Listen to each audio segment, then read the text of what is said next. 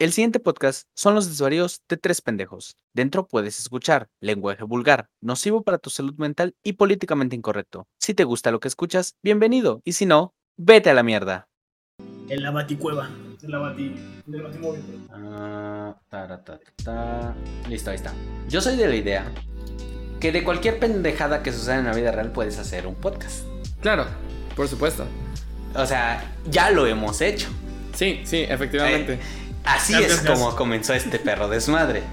Mm, O o sea, entonces, si tú quieres, o sea, te lo voy a poner así. Yo puedo aguantarme, güey. Si lo que tú dices está muy chido, güey, hazlo, güey. Porque mientras más fresco, mejor, güey. ok, pues este, pues puedo empezar a comentar, güey. Este, pero, Quiero ajá, chisme, güey, chisme. pues, puta madre con el chisme. Este, pues sí, pues lo puedo empezar. Este, pero a ver, ah, verga, es que no sé si deberemos de hacer la intro primero y después hago esto o si esto lo podemos agregar después de edición. Tú inicia, güey, tú inicia. Va, yo inicio, va.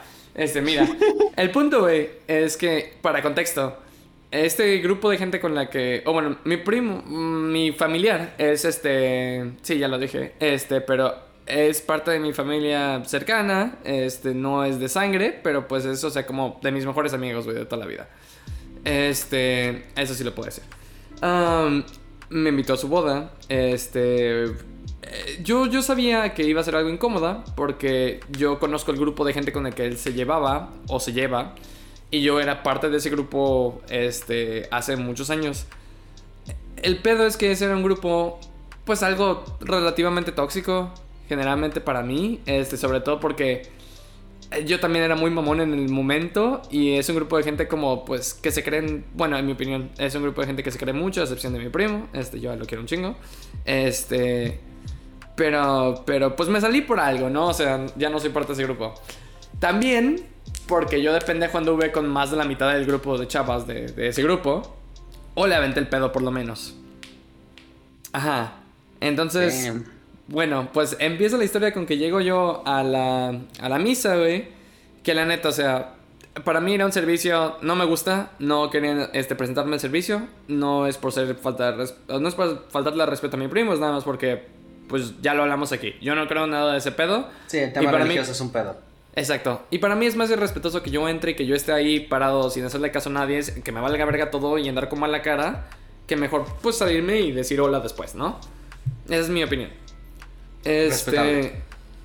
Exacto. Entonces yo entré nada más para ver este. Pues a los novios. Se veían tan bonitos que decidí quedarme un rato. Y este.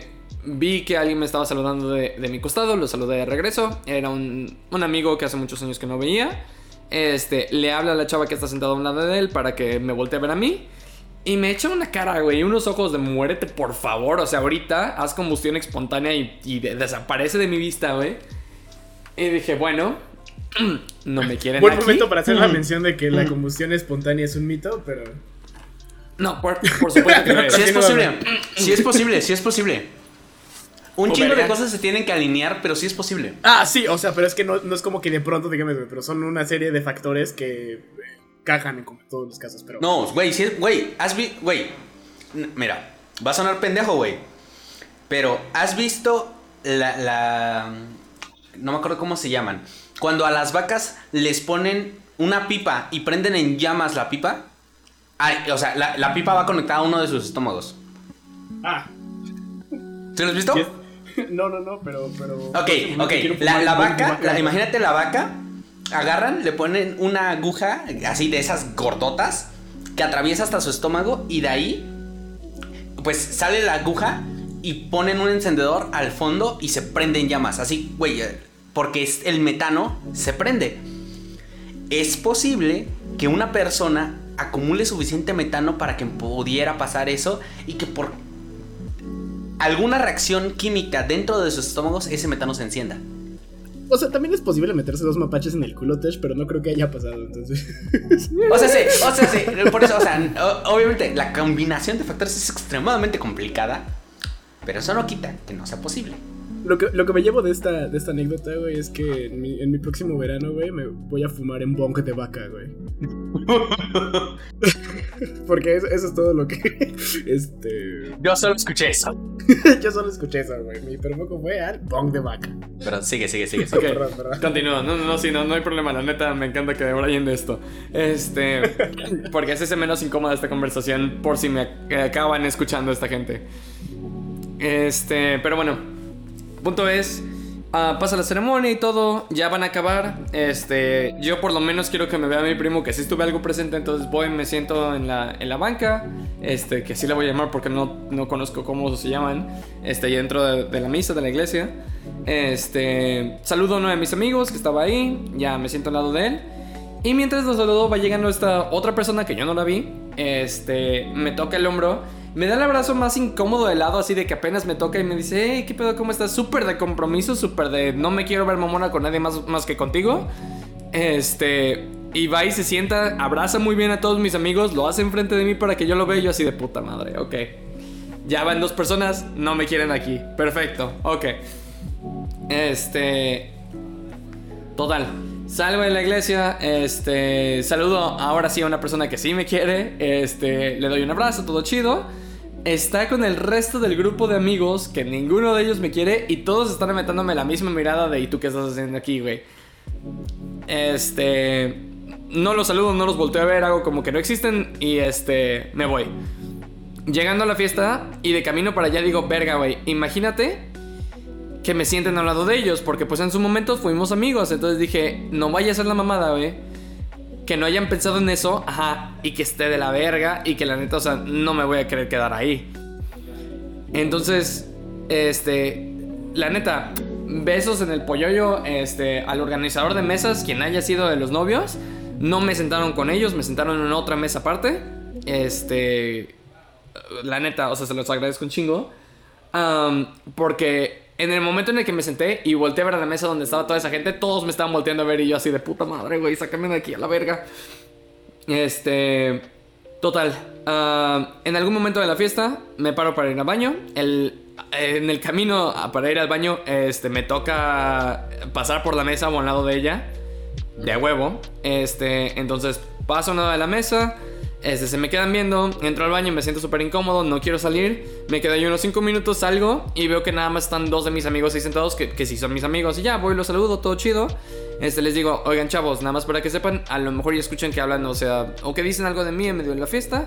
No más no quiero que digan nada ni que contesten feo, porque pues yo sí. conozco a esta gente y la neta se va a hacer más incómodo el pedo. Entonces, si mencionan algo de mí, nomás ignórenlo. No pasa nada y no necesito que me defiendan. Todo bien. Y mi compa dice, pues ya es muy tarde. Y yo así de, no mames. Dije, ¿qué dijiste, güey? Y me dice, este, pues es que estaban hablando de que, de que estabas pelón, este, que es lo único físico que voy a hablar de mí en este podcast, este, y que estoy negro, este, total. Dicen, es que mi compadre dice, pues es que estaban hablando de que estabas pelón, y yo la neta me enojé y les dije, ¿qué? ¿Y ustedes no saben que tiene cáncer? Que no tengo.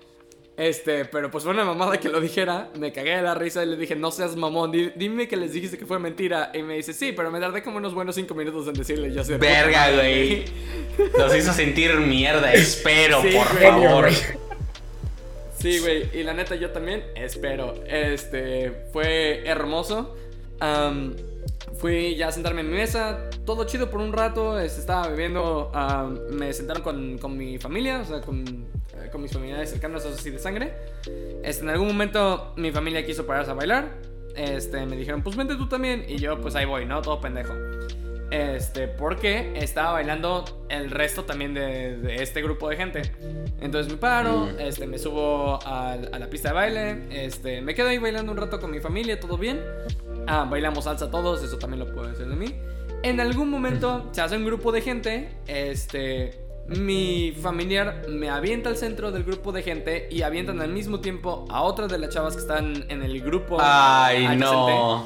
Contexto de esta chava, en algún, en más de una fiesta, yo me he besuqueado con ella. Otro Ajá. contexto, yo he estado pedo en todas esas ocasiones. Otro contexto aparte, yo la primera vez que pasó, dije, a la verga, todavía estaba muy meco y dije, a la verga, a lo mejor y quiere algo conmigo, güey. Entonces, tratando de aclarar todo ese pedo, me dejó en visto, jamás supe de ella. Y yo, pues, la neta, o sea, pues quería una pinche respuesta. Entonces estuve mandando más de un mensaje. Este, la segunda vez que pasó, ya nada más le mandé un mensaje y le dije, oye, pues entonces nos vamos a volver a ver o qué pedo. No me contestó jamás, dije, bueno, me contaron las malas carnes por ahí que, este, bueno, las buenas carnes porque esa gente sí son mis amigos, que aparentemente yo estoy obsesionado con esa chava. Y yo así de, ¿what? ¿De cuándo acá? Entonces, cuando nos avientan los dos en medio, güey, y está la salsa puesta, pues me pongo a bailar salsa con ella.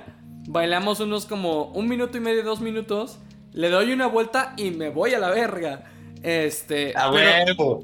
Ajá, pero estábamos Como haciendo de caballero. cuenta como no nos como que no nos estamos viendo, como que no existimos en la misma fiesta, en el mismo plano existencial o que estábamos en universos alternos.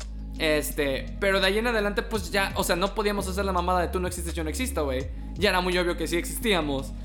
Entonces me volteé a ver, la saludo, yo, o sea, la volteé a ver, la saludo. Súper incómodo el pedo, este, porque ni siquiera fue con sonrisa, nada más fue como, eh, qué pedo, este. Y de ahí, pues estuve escuchando, pues no muchas cosas buenas. Hay una persona en medio de ese grupo que me odia nada más por existir. La neta, yo, según yo, yo no le hice nada, pero como hice muchas cosas en medio de ese grupo, entonces puede ser que me tenga odio por eso. ¿Se entiende? No tanto. Odio Este, adquirido por opiniones de terceros. El mejor odio de todos. El mejor odio de todos. Este. ¿Y qué otra cosa? Ah, otro detalle. No son las únicas personas que me odiaban en esa fiesta. Además, también estaba uno de mis ex jefes, que yo no sé por qué hasta la fecha, pues. What the? Ajá. Este, no, no le caigo bien. Yo creo que algo debí de haber hecho en el trabajo. Este, o no hice en el trabajo, cualquiera de las dos. Mira, lo- los, lo- los jefes son unos idiotas, güey. O sea, es muy raro que te encuentres un jefe que digas, verga, güey, se mamó. Por norma a general, odiar el por que lo que está sea, güey. arriba es de la verga. Porque así está el sistema diseñado, no sé. Pe- Pero se han puesto a pensar que, ok, si el que está arriba es de la verga y ustedes no están arriba de alguien. Es que, güey, el poder corrompe, güey. Todas son, todas son este, pirámides de. Qué buena excusa. Es que, güey, el poder corrompe. Eh, güey, estaba tuve esta conversación literalmente hace cuatro horas, güey. Este. Hablando de la iglesia, eh, precisamente. Pero no de los católicos, de otros. ¿Cuáles? Los. ¿Cuáles primos de la C? Ninguno, no, güey. primos de la C. Bueno, el sobrino, güey, los mormones. Ah, ah, lo- los que creen que Jesús volvió a aparecer en Estados Unidos. Ah, Güey, no mames. Entre tantas otras cosas. Pero sí, esos cabrones. ¿Quién era John Smith? Sí, John Smith, ¿no? Ah, John Smith era un profeta. Tonto, tonto, tonto. Ton, ton, ton, ton. Sí, sí, sí. A huevo, qué buenas referencias. Pero, perdón, continúa. No, no, no, claro, claro, claro. Este, el último acontecimiento que pasa en esta fiesta es que también aparece una persona que está tocando música, este, una persona que está tocando un instrumento, este, en vivo en, el- en la fiesta en cuestión. Y este, y yo creo que nadie se esperaba que yo conociera a esa persona. Esa persona, este, y mi grupo, otro grupo de amigos, tenemos historia. Este, yo la conozco, pero conozco muchas cosas, pues no muy buenas de ella. Este, y la conozco un poco de manera más cercana en una fiesta. También, o sea, no quiero divulgar una información extra que no, que no debería de dar en público. Este, pero pues digamos que no fue una buena experiencia. Entonces estaba tratando de meter mi cabeza en el plato de comida o abajo de la mesa lo más posible para que no se diera cuenta de mi existencia. Este, así que fue relativamente una fiesta muy incómoda durante la duración de la fiesta, o sea, toda la fiesta. Verga, güey. ¿No pudiste aplicar la de Drax? ¿Cuál es? La de quedarte quieto y que Si no te no te mueves, no te, si no te mueves, no te ven, güey. Si no te mueves, no te ven. Hay una teoría Ah. de eso. Hay una teoría de eso, de por qué Drax piensa que pasa eso. Es porque él, sol- él, él ve el movimiento. O sea, y cuando para él alguien se queda quieto, se vuelve invisible. Güey, a lo mejor este son goblins y si lo pintan de morado no no no existe, güey, es invisible. Space Orcs. Ajá, Space sí, Orcs. Space Orcs. Pe- eh, podría ser. Yo, pienso que, que- que es bastante válida esa teoría. Porque es como de, güey, o sea, piénsalo, cuando eres pequeño, te tapas los ojos y dices, verga, güey, no veo. Y tú piensas que al tú no ver, nadie te ve. Entonces, Sí, sí. esa- es esa lógica, güey. Yo, yo, yo siento que es esa lógica. Sí, sí, es una lógica válida. Ujú. O sea, solo que Drax sí, que pues ya es un adulto y toda la mamada, pero pues así su- es su cultura. Ah, Exactamente, Claro. eso es lo que voy a decir. Es como los Lizard Folks. Que Además, o sea, creo que de- deja muy en obvio que la cultura de Drax es este es en base a combate, no es como que haya mucha no habla Quedarse quieto. bastante, ¿sabes? Ajá, sí. Este, pero ¿qué ibas a decir? ¿Que es como los que, negro? Como los Lizard Folks, este, el manual de jugador, bueno, no el manual, el, el manual de Santars, este, um, da unos ejemplos de, de, cómo frasean y es algo como, en lugar de decir que está haciendo frío, es como el, el, el viento trae el frío, una cosa así, güey. Ah, eso suena muy vergas. Está verguísimo, güey. Me maman Ok. los Lizard Folks porque además tienen Mage Armor. Eh, Natural. Sí, verguísimo. Ok, entonces, la boda fue un pedo. Sí, la boda fue un pedo. Este, la neta, estoy muy agradecido con la familia que me invitó. Los amo mucho. Este, son unas personas excelentes. Muchas gracias por la invitación y muchas gracias por la fiesta. Son, o sea, si están escuchando de pura casualidad, son increíbles. Este, y felicidades a los novios otra vez. Um, Pero- espero verlos pronto. Pero la verdad, o sea, preferiría no volver a estar como en el mismo, en la proximidad de ese grupo en específico. Eh, si los novios escuchan, saben de quién estoy hablando. Y si una persona de allá adentro escucha, entonces este. Hay solamente una persona que me cae bien, tú sabes quién eres, besitos. Todos los demás chingan a su madre. Ajá, todos los demás que se vayan a su puta madre. Sí, sí, sí. Verga, güey. Clásico. Es que, güey, o sea, yo, o sea, yo lo veo de esta manera, o sea, no, po- tú no podías, o sea, hacer una escena ahí, por lo mismo, por respeto a, a los organizadores, a los novios, a la familia, o sea, es esta obligación social que tenías en este sentido de, de, de- de llevar las cosas tranquilas y evitar el conflicto, pero eso no quita que te ibas a sentir de la mierda.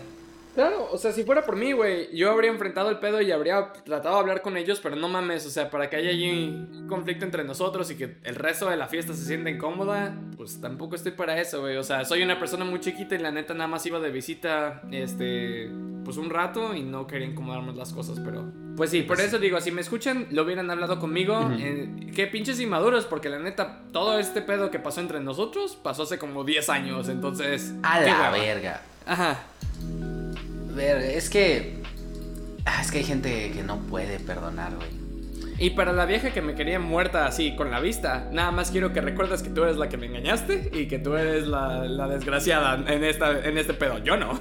Fuck. Ok, ok, ok, ok. Verga, verga. Yo, estoy- yo estoy haciendo gestos así, cabrón, tras la pantalla, güey. Es como. Así como. Pero tenía el micro apagado y. Me gocé el momento. Pero muy Es que-. Eh, es que, güey, o sea, la- las personas. O sea, bueno, al final de cuentas, cada quien tiene su propia cosmovisión y qué pedo con cómo opera el mundo. Y pues, si podemos creer en la existencia del cerebro en una botella, en una cubeta, perdón, Ajá. cada quien solo está consciente de sí mismo y los demás son NPCs.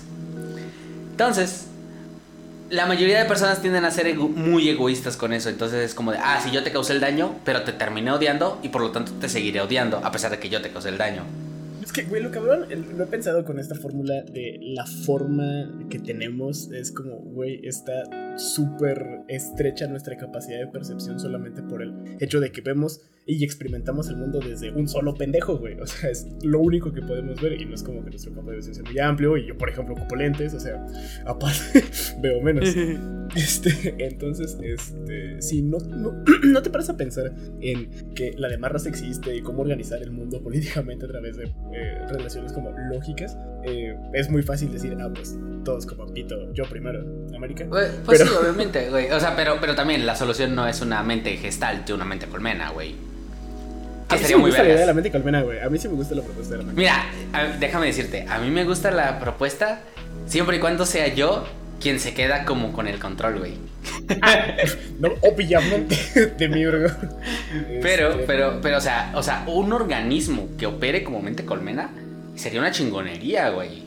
me- me Ya lo hablamos, maldita sea. Me, me que- plantearles mi propuesta, güey. Cuando todos nos conectemos a la internet, o sea, cuando, cuando el internet sea el A la interweb. e inconsciente, a los interwebs. Este sería el consciente y el inconsciente de todos los entes sentientes. Entonces, como ya no tienes que crear un meme, güey, porque a todos ya se les ocurrió el meme, güey, ¿sabes? O sea, ya es la quienes tienen que procesar, pues ya es como todos, güey. Entonces, en ese momento vamos a ignorar todas nuestras diferencias porque es como, ah, ok, solo tengo más apéndices y empezamos a trabajar en modo que nos volvemos como eh, unas macrocélulas, güey, y ahora el organismo es el planeta. ¿Te acuerdas de.? Bueno, no sé si te acuerdas. Probablemente tú, eh, Chaos, te acuerdes. ¿Viste Guilty Crown? Sí, sí, vi Guilty Crown. ¿Ves que ese es el punto de volver a todos cristales? Sí, claro. Porque al final de cuentas todos son un organismo. Pero es como, que, que también, técnicamente, si te pones estricto, Evangelion es exactamente lo mismo. Pero es, pero es que los cristales y el Sí, de Evangelion es lo pero me caga. Sí, ya sé. que- o sea, los, los cristales y el jugo de naranja están pendejos, güey. El punto es, seguimos siendo humanos, güey. Seguimos jugando a los Sims. O sea, porque como jugo naranja es como, ¿qué, güey? O sea, ya se destruyó todo lo vergas. Pero cuando, como humanos, o sea, como, como todo el ente gigantesco, todavía podemos ir, ah, pues que vamos. Ok, todavía pe- podemos recrearnos. Pero es que, eh, o sea, pero es que entonces no seríamos una mente colmena. O sea, bueno, no sé, bueno, pero ok. No seríamos una conciencia gestalt. Tendríamos características de mente colmena. No lo seríamos. ¿Por qué? Porque al final de cuentas, o lo que tendríamos sería el acceso a poder compartir nuestra, nuestro conocimiento. Pero ¿dónde queda la personalidad? O sea, porque lo que quiero pensar que tú crees es la cuestión de de eh, la idea que tienes es que mantengamos cierta parte de individualidad mientras tenemos el acceso a todo. Es que, o sea, es que, güey, somos una, una mente colmena virtual, somos una mente colmena en potencia, porque... Es que sí, sí somos una mente colmena, eso sí. en, esta, en esta lógica, en esta lógica, de- pero, güey, definitivamente, esa teoría, Elon Musk probablemente la vaya a cagar, pero la propuesta de Neuralink es el primer paso. No, ah, verga, güey. te- Ah, la verga. Déjame decirte que ya me empezó a cagar Elon Musk, güey. Güey, es, es, o sea, es de la verga, pero, pero es... Las bueno, ideas no son buenas, mira, nada más como nota, las ideas no son buenas. O sea, que le hay, que, o sea, es, Neuralink suena muy bien, déjame decirte que Neuralink suena muy bien en papel. Ah, o sea, Pero para empezar, ni él, ni toda la pinche compañía que está creando ha hecho avances, güey. Ya el resto del mundo ya empezó a hacer avances en esa área y se supone que él según iba a hacer como de, no, no sé qué, lo vamos a hacer y no sé qué. Ya los avances ya empiezan a aparecer en otras áreas. Obviamente, a lo que voy es Elon Musk es el, el, es el Snake Oils eh, salesman de Sí, la sí, modernidad. O sea, es el vendedor de aceite de serpiente de la modernidad. totalmente, porque, por ejemplo, totalmente. No sé si se enteraron que este que lanzó, bueno, lo de esta- lo de Starlink que lanzó satélites para dar internet al mundo y no sé qué. Suena bien. Y la verdad funciona. No lo he probado yo mismo, pero conozco gente que lo ha probado y funciona. Este, el problema es que él lo lanza así a lo loco. El problema es que a toda la comunidad de astrólogos, de astrónomos, perdón, les da en la madre. ¿Por qué? Porque ahora hay más luces en el cielo que, que impiden poder ver las estrellas, analizar el espacio, todo este desmadre. Ya, él dice, no, le vamos a bajar el brillo. Prácticamente, literalmente, esa fue su puta respuesta. Le vamos a bajar el brillo. ¿Qué puto imbécil? Este, ya. Por si no tuviéramos suficiente Sí. contaminación lumínica. Mi, mi sejo aquí es que, o sea, sí, son- esas son tus este, eh, aportaciones desde el lado de la ciencia, pero como mi lado son las artes y yo me dedico a imaginar mamadas. O sea, en esto sí, sí dimos el paso. Aquí sí funciona. Esta es la línea del tiempo en la que sí jala. Porque nuestra distopía está más chafa, güey. Nos morimos por calentamiento global. ¿Qué es esa mamada? Yo me quiero morir por guerra nuclear. Sí, güey, no mames. Como, No, la no, otra. tampoco, güey. Güey, ah, como en Fallout, güey. No, mira, mira, déjame decirte, déjame decirte que, que- que yo sí tengo como este, yo lo llamaré fetiche, porque es un- pues yo lo considero un fetiche, güey. Este fetiche de, de, de, de supervivencia, güey. Este fetiche de decir, güey, me gustaría tratar de, de sobrevivir. Pero, pero está como de, ok, obviamente no me gustaría hacerlo. Me gustaría poder imaginarme que lo hago. Pero no me gustaría estar en esa situación. Pero sonaría chingón intentarlo. Es como de. O sea, es como de tratar de llevar el videojuego a la vida real. Es como de, ah, no, a ver, pues qué haría y no sé qué. Y planear. Pero no me gustaría estar ahí. Pero me gusta fantasear con que estar ahí. Es como Es que- cuando vas caminando por la calle y ves que están cambiando el, el cajero automático. Y dices, güey, agarro la escopeta, le disparo a este pendejo, le doy un codazo al otro, agarro la bolsa y me echo a correr, güey. Sí, ya. No lo vas a hacer. No lo vas a hacer. Pero te gusta ¿Ah, no? fantasear. Pero No me sea, limites, también- perro. Es, es, es, es virtualmente posible, güey. O sea, con todas las ventajas modernas que tenemos. O sea, solamente por herramientas y chingaderas como tener un martillo este, óptimo. Ujú. Güey, erigimos toda esta mierda desde el puto lodo, güey. Estábamos desnudos en la selva enfrentándonos a osos y leopardos, güey. Y, y venos, estamos a punto de extinguirnos. o sea, hemos progresado como especie, güey. O sea, no me puedes decir que no. Eh, Mira, técnicamente, si te pones estricto y si analizas una especie de su inicio a su final, no progresamos porque nos extinguimos. Empezamos como lodo y terminaremos como lodo. A consta de sonar muy religioso, de polvo venimos y a polvo, y a polvo llegamos. Pues es, güey, es natural, o sea. Solo que más radiactivo. Es que a mí lo que me pone muy triste es que tenemos todas las oportunidades para, eh, pues simplemente no morir hacer la verga. más pendeja posible, porque estamos recreando los clásicos, güey. O sea, no sé cuántas de las super extinciones también fueron porque hubo un chingo de, este, vaya, calentamiento global, güey. Creo que por actividad volcánica, o por el estilo. Entonces, los clásicos nunca pasan de moda. no mames. No, pero bueno. Mi, punto con lo de, con lo de Elon Musk, vendedor de de serpiente, es que, bueno, con este conflicto armado, que si alguien nos escucha en el futuro, esperemos que se haya solucionado, que es Ucrania versus Rusia, y no, no estoy hablando de un partido de fútbol,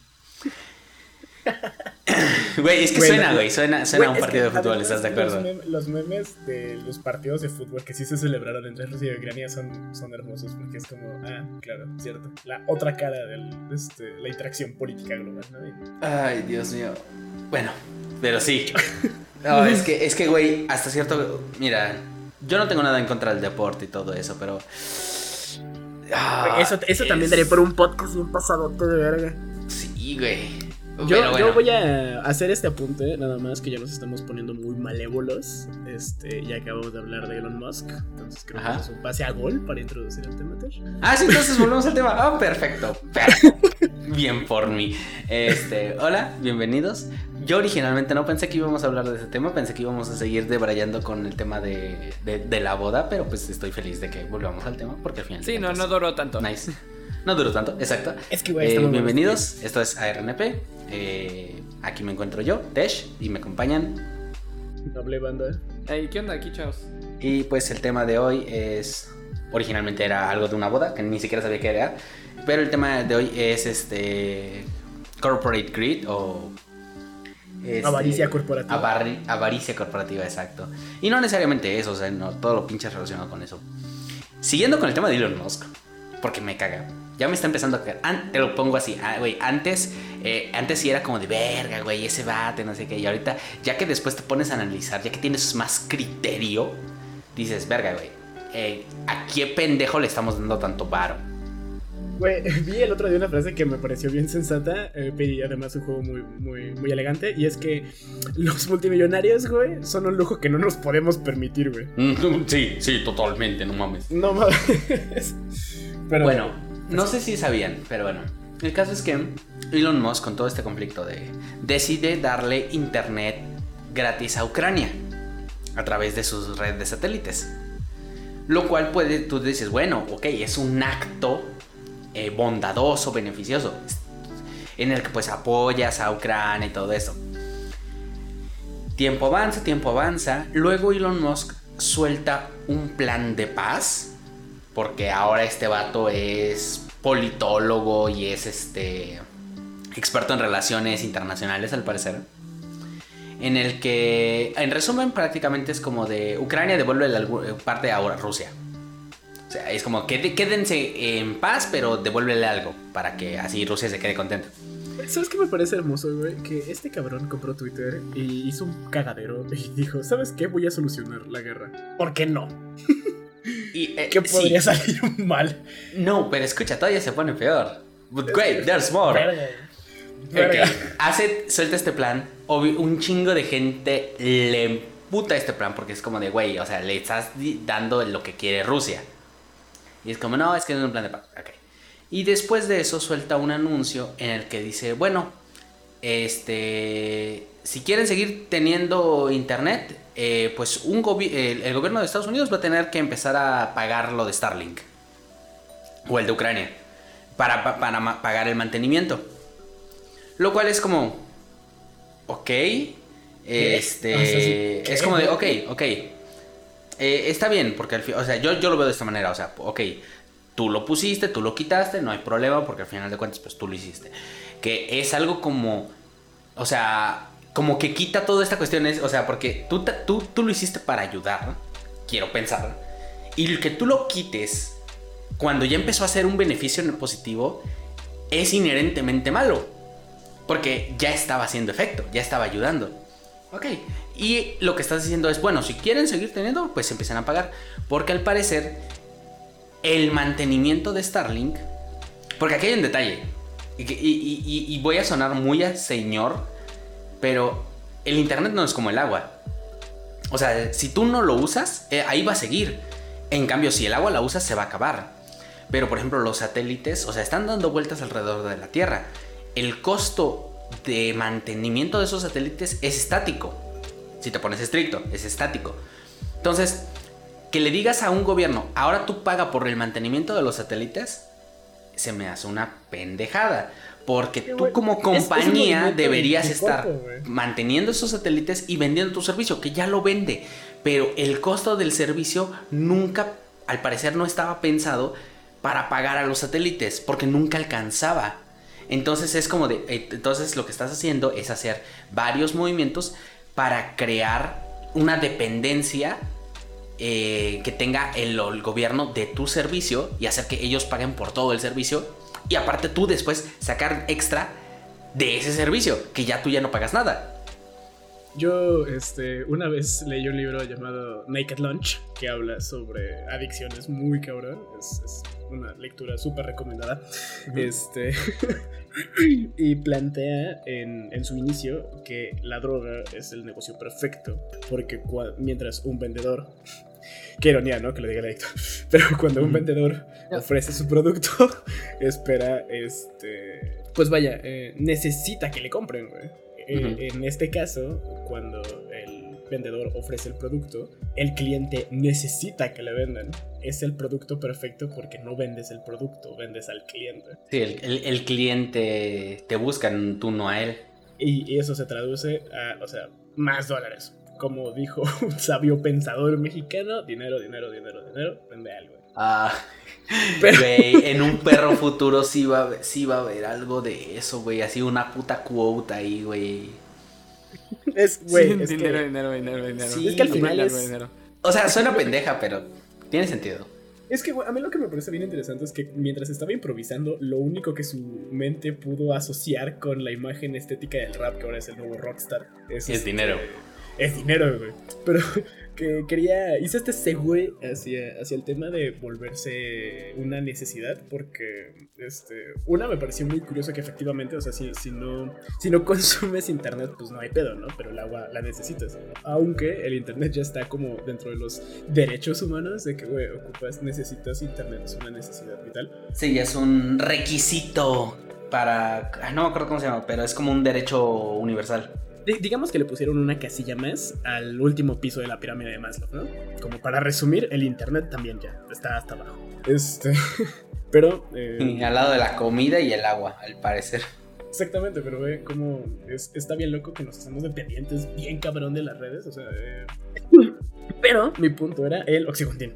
Definitivamente quería hablar del Oxycontin porque me parece la movida más siniestra que ha sucedido, en, bueno, de las más este, en, tiempos recientes. ¿Alguien está familiarizado con el, con el cagadero? No, no, no.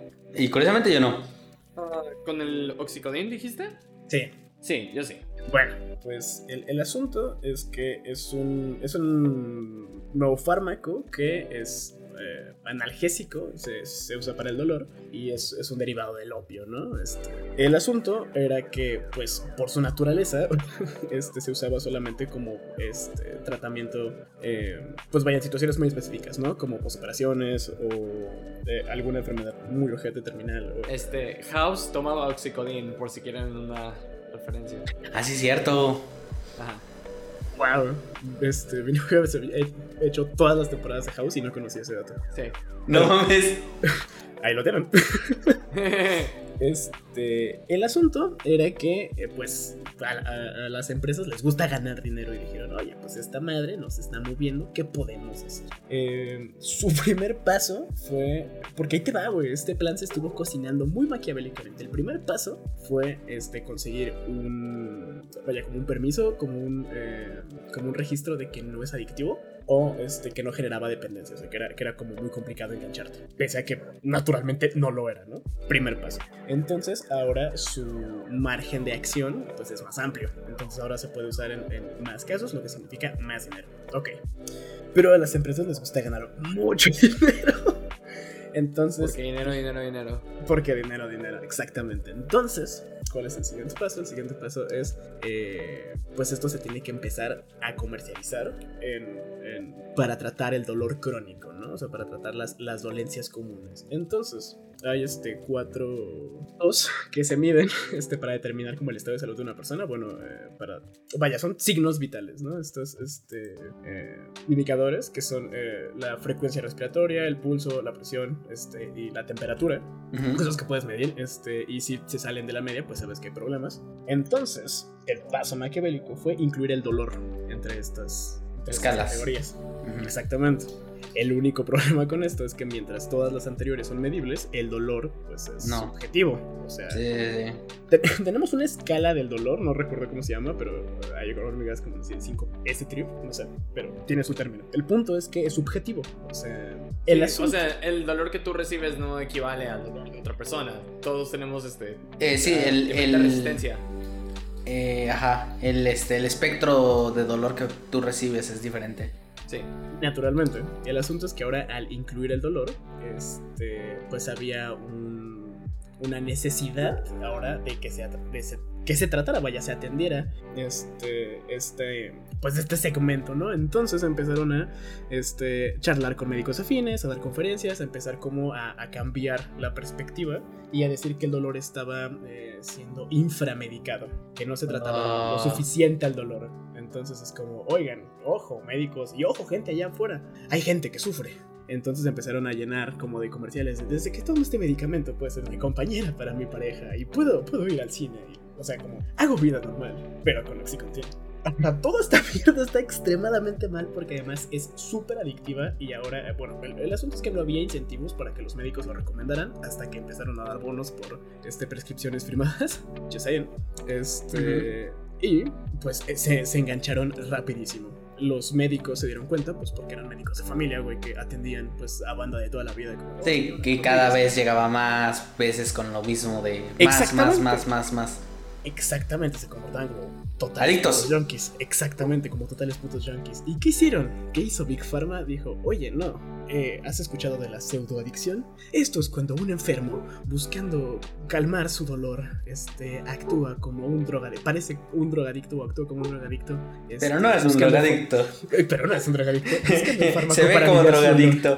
Actúa, como, drogadicto. Habla como drogadicto. Habla como drogadicto. Te amenaza como drogadicto. Es de a las 5 de la mañana, pero no es drogadicto. Y lo loco de esto es que, güey, si ibas al médico y le pedías, güey, me duele, el güey no podía no darte un tratamiento. O sea, podía, podía demandarte por negligencia, güey, si no atendías el dolor de tu paciente, güey. Entonces, oxígeno. ¿Qué pues de hecho, o sea, es una de esas tramas de lo que pasa en House, güey. Por, por algo no le pueden técnicamente negar los medicamentos. O sea, esta pide y pide porque le duele hasta que le hacen una revisión psicológica, pero eso pasa pues mucho después y de mucho tiempo que se convierte en un adicto a la pinche al oxi. Es que, bueno, o, lo, entiendo perfectamente. Hoy en día, que porque esto ya tiene, ¿qué? ¿15 años más o menos? Algo así. Eh, es como por inicios del 2... No, que es como del 2014, 15. ¿Hace cuánto? ¿De qué año estamos? Según yo, según yo, y no me hagas mucho caso porque esto lo recuerdo vagamente, del 2008 porque es una de las tramas que empieza a tocar Deadly Class en sus últimos números. Mm. Ok, entonces, ok, ok. Entonces, ok, bueno, hace 10 años. Pero bueno, duró, me imagino. 15. Ok, bueno. hoy en día lo que se hace, eh, hoy en día lo que se hace es que se supone que al paciente que está en medicación este, tienes que irle bajando poco a poco la dosis. O sea, al punto de que o sea, su cuerpo se sonará, sonará culerísimo. Se acostumbra al dolor para que no lo sienta tanto. Y así no, no los vuelvas adictos. O sea, pero es que, güey, obviamente Big Pharma no quiere eso, güey. Big Pharma quiere dinero. literalmente. Necesitamos dólares aquí, negro. Yo tengo, eh, hablando de tontería, tengo un juego, o sea, tengo un juego comprado. Eh, no voy a decir qué juego es, pero es. Tú juegas como, como Big Pharma, de esta manera. Y lo que tú haces es que tú haces medicamentos, exploras para obtener ingredientes y tratas medicaciones. Y una de las opciones que tú puedes hacer es hacer lobbying, eh, que es pagar dinero al gobierno, para que te den como, eh, o sea, tú haces tus estudios Y tú puedes hacer lobbying para que pase, digamos, de categoría B a categoría A, o sea, A es mejor, o de A a S y así. Y puedes pagar para que ignoren ciertas cuestiones. Hay una posibilidad de que el público se entere y te hacen como de, no, este, nos están engañando, no sé qué. Y una de las opciones es, hacer que tu medicamento no trate totalmente el padecimiento. Volviendo, y, y ahí lo dice, literalmente en el juego me encanta porque lo dice, esta opción hace que el número de personas que necesitan el tratamiento no disminuya por debajo de 30%, haciendo que siempre tengas dinero. Y es que sonará muy mal, muchos medicamentos no tra o sea, sí, disminuyen y todo, pero Big Pharma sabe que la gente no los toma bien, no los toma a sus horas, y los medicamentos no son totalmente, eh, ¿cómo se dice? Efectivos si no los tomas a sus horas. Por ejemplo, y nada más para que se les dé, les dé algo de miedo, los anticonceptivos. Al menos los anticonceptivos hormonales que toman las mujeres, que aquí pues no ninguno somos mujeres, pero tienen un una cierta hora de efecto. O sea, si tú no eres constante con la hora, empiezan a tener menos efecto. Entonces hay unos que son de que tienen que ser prácticamente en media hora, o sea, cada día casi a la misma hora, siempre. Y tienes más o menos media hora de margen. Hay otros que tienen un poquito más de tiempo, dependiendo de qué efecto tengan. Específicamente las mini píldoras, que son medicamentos anticonceptivos muy ligeritos, o sea, más ligeros, son más específicos. Requieren que seas muy puntual. Y obviamente, si no lo haces, no funcionan del todo. Lo mismo pasa con otros medicamentos funcionan bien para una vida rutinaria ordenada, pero... Pero la mayoría de gente no tiene una vida rutinaria de ese estilo, y ordenada menos. Justo hablando de eso, yo, yo tengo otro, que es... Eh, bueno, es Estados Unidos, porque pues, güey, Estados Unidos es el ejemplo perfecto del capitalismo llevado a deidad. Sí, yo, yo, lo único punto que quería hacer aquí es que la única estrategia de este juego es hacer dinero, o sea, que se muevan los dólares a tu cartera, no importa el método, haz dinero. Esa es, la estrategia aparente. Y pues nos lleva a esta clase de mamadas. No, y, güey, es por ejemplo, no sé si sabían, en Estados Unidos, el casi 70% de las prisiones y centros de, de, recuperación, todo eso, son operados privadamente, o sea, son prisiones comerciales, o sea, prisión, eh, es eh, prisons eh, for profit, o sea, prisiones ah, que buscan ganar dinero. Claro. Y como lo hacen, pues. Eh, Cuéntanos, ¿cómo se gana dinero del sistema penitenciario? Es, eh, güey, no mames, güey. es trabajo gratis. hay, hay, algo, hay, hay algo muy gracioso.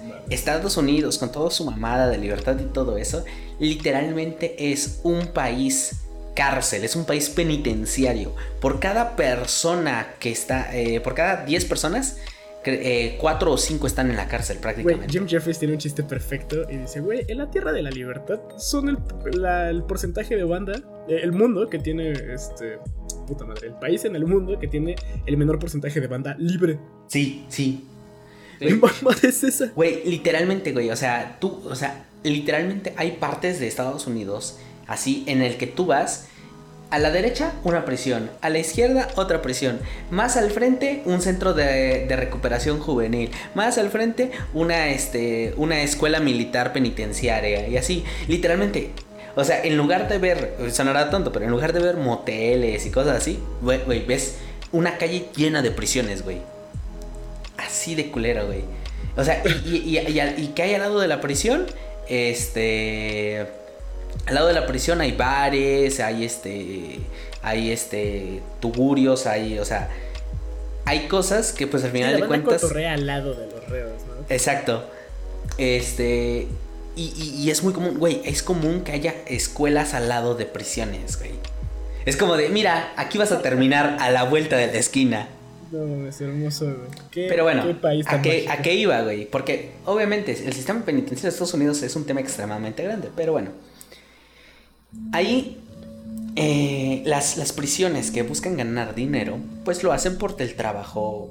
Literalmente ni siquiera es mano de obra barata, es mano de obra gratuita. Ajá, gratis, sí. Porque, o sea, bueno, tal, bueno, técnicamente no es gratuita porque les tienes que dar Les dan de comer. les tienes que dar alimento, porque también no son qué clase de esclavistas somos si no alimentamos a nuestros esclavos. Exactamente. Por supuesto. Exactamente, ya yo. Claro que sí. Entonces, Ahí lo tienen. el detalle es el siguiente. Por ejemplo, es muy común y ha pasado varias veces que jueces, jueces del sistema judicial de Estados Unidos son pagados por estas compañías para que, por ejemplo, si es un joven que cometió algo, un misdemeanor, un, un un problema menor, en lugar de que lo manden a hacer horas de servicio, que los manden a un centro de rehabilitación juvenil. Porque por cada niño que los jueces mandan, las prisiones les pagan. Ay, bochada, por supuesto. Porque, sí, güey, porque eh, al final de cuentas es como de, ah, oye, mira, acabo de crear esta, esta bonita prisión, me gustaría llenarla. ¿No te interesaría? Mira, por, ca- por cada referido que mandes, Referido. eh, te, te- te- te- te voy a dar mil dólares. ¿Por qué Y por cada referido que mandes con un, con un este, con una, una estancia de más de dos años o hasta sus 18 años, te voy a pagar eh, 500 dólares por cada mes. Y se volvían millonarios los jueces. O sea, ahí te, o sea, así, que, des- que les descubren que, güey, habían recibido más de 5 o 6 millones de dólares en pagos Güey, por mandar niños a penitenciarias cuando, o sea, el niño, o sea, se peleó con otro niño, nada más. Es como, y el, jue- y el juez le busca la manera, no, es que esto muestra un, este, Asalto. un, un- esto se considera un asalto, y esto muestra que tiene problemas mentales, no necesita que lo atiendan, no sé qué, ta, ta, ta, y a chingar su madre.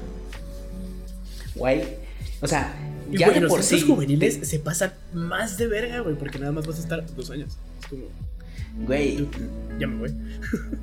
Es que, o sea, piénsalo de esta manera, güey. O sea, ¿a qué grado ha llegado? O sea, ya, ya eh, es entendible lo de las prisiones.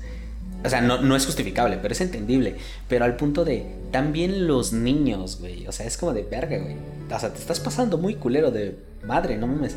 Y en cambio, güey, tenemos prisiones al otro lado del charco, en Irlanda, en Switzerland, que son prisiones abiertas, o sea, que están pensadas para lo que deberían ser, rehabilitar a las personas, volverlas un ciudadano más de la sociedad que contribuya.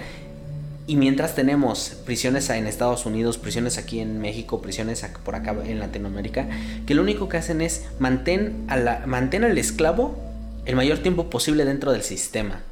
Y una vez que salga, como no lo educaste, como no lo preparaste para nada, va a volver a venir, así que no te preocupes. Eh, le- es como si le estuvieras dando unas vacaciones.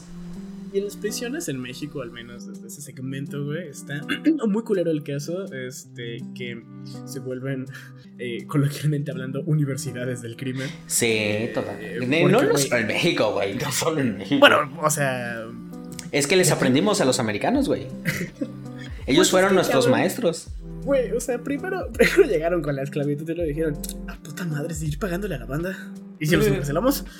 Y el juez dijo, va, o sea, eh, acotando a este caso, güey, resultó que al principio cuando se plantea esta idea de, de reinsertar, bueno, más bien de poner a trabajar este, a los reos, este, cuando se destapó el escándalo, la primera vez eh, se descubrió que había jueces que además operaban cárceles, güey, que eran dueños de la cárcel, de la prisión, entonces era como... mm, Sí, o que su familia era dueña de la cárcel. Sí, sí, Exactamente, es sí. como de verga, estamos dando números bajos. Pues ni modo, Timmy. Y la, la guindilla sobre el pastel era que, por ejemplo, cuando se pasaban más de verga, güey, venían de la esclavitud.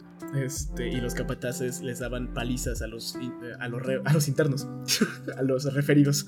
Este, a tal punto de matarlos y eran juzgados por el asesinato. El juez era como, pues, inocente. Fin. Este, oh, por cierto, un detalle, un dato para quien sé que le interese lo de la farmacéutica que estábamos hablando al principio. Hay una serie que se llama Toxic, este, que habla del tema. Es una serie nueva, salió en el 2000, bueno, nueva entre comillas, salió este el 2021 y habla justamente de lo que estaba diciendo este noble, que es una farmacéutica que estaba tratando de, pues, capitalizar el, el oxico- la oxitocina Mm, eh, o el bueno, oxicodón, perdón. El oxicodona, ajá. Ajá, exacto. Entonces, este, Toxic, para quien la quiera ver y para quien se quiera informar de cómo estuvo todo el caso y cómo está todo el pedo, es una muy buena serie. Suena muy bien, ¿eh? Déjame decirte que yo sí la voy a ver, yo sí la voy a ver. y, es, y es un caso este, que si no lo conocen es así, van a ser emputados, van Es No, que eh, eh, justo Porque se yo, pasaron de verga, güey. yo justo quería traer el tema porque específicamente cuando más se nota eh, la avaricia corporativa es con temas humanos. O sea, con temas de salud porque es como de, güey, es cuando más cagan, porque es como de, te estás metiendo con la salud de las personas y, o sea, y les estás arruinando la vida por tu puto dinero, güey. Estás metiendo gente a la cárcel por tu puto dinero, nada más. Es que sí, güey. Y se vuelve, se vuelve bien torcida toda esta reflexión, ¿verdad? El, el otro día me puse muy trippy este, y pensando en cómo los cultos han cambiado de ser este, sectas que te prometen el paraíso. Son cursos empresariales de éxito personal y coaching.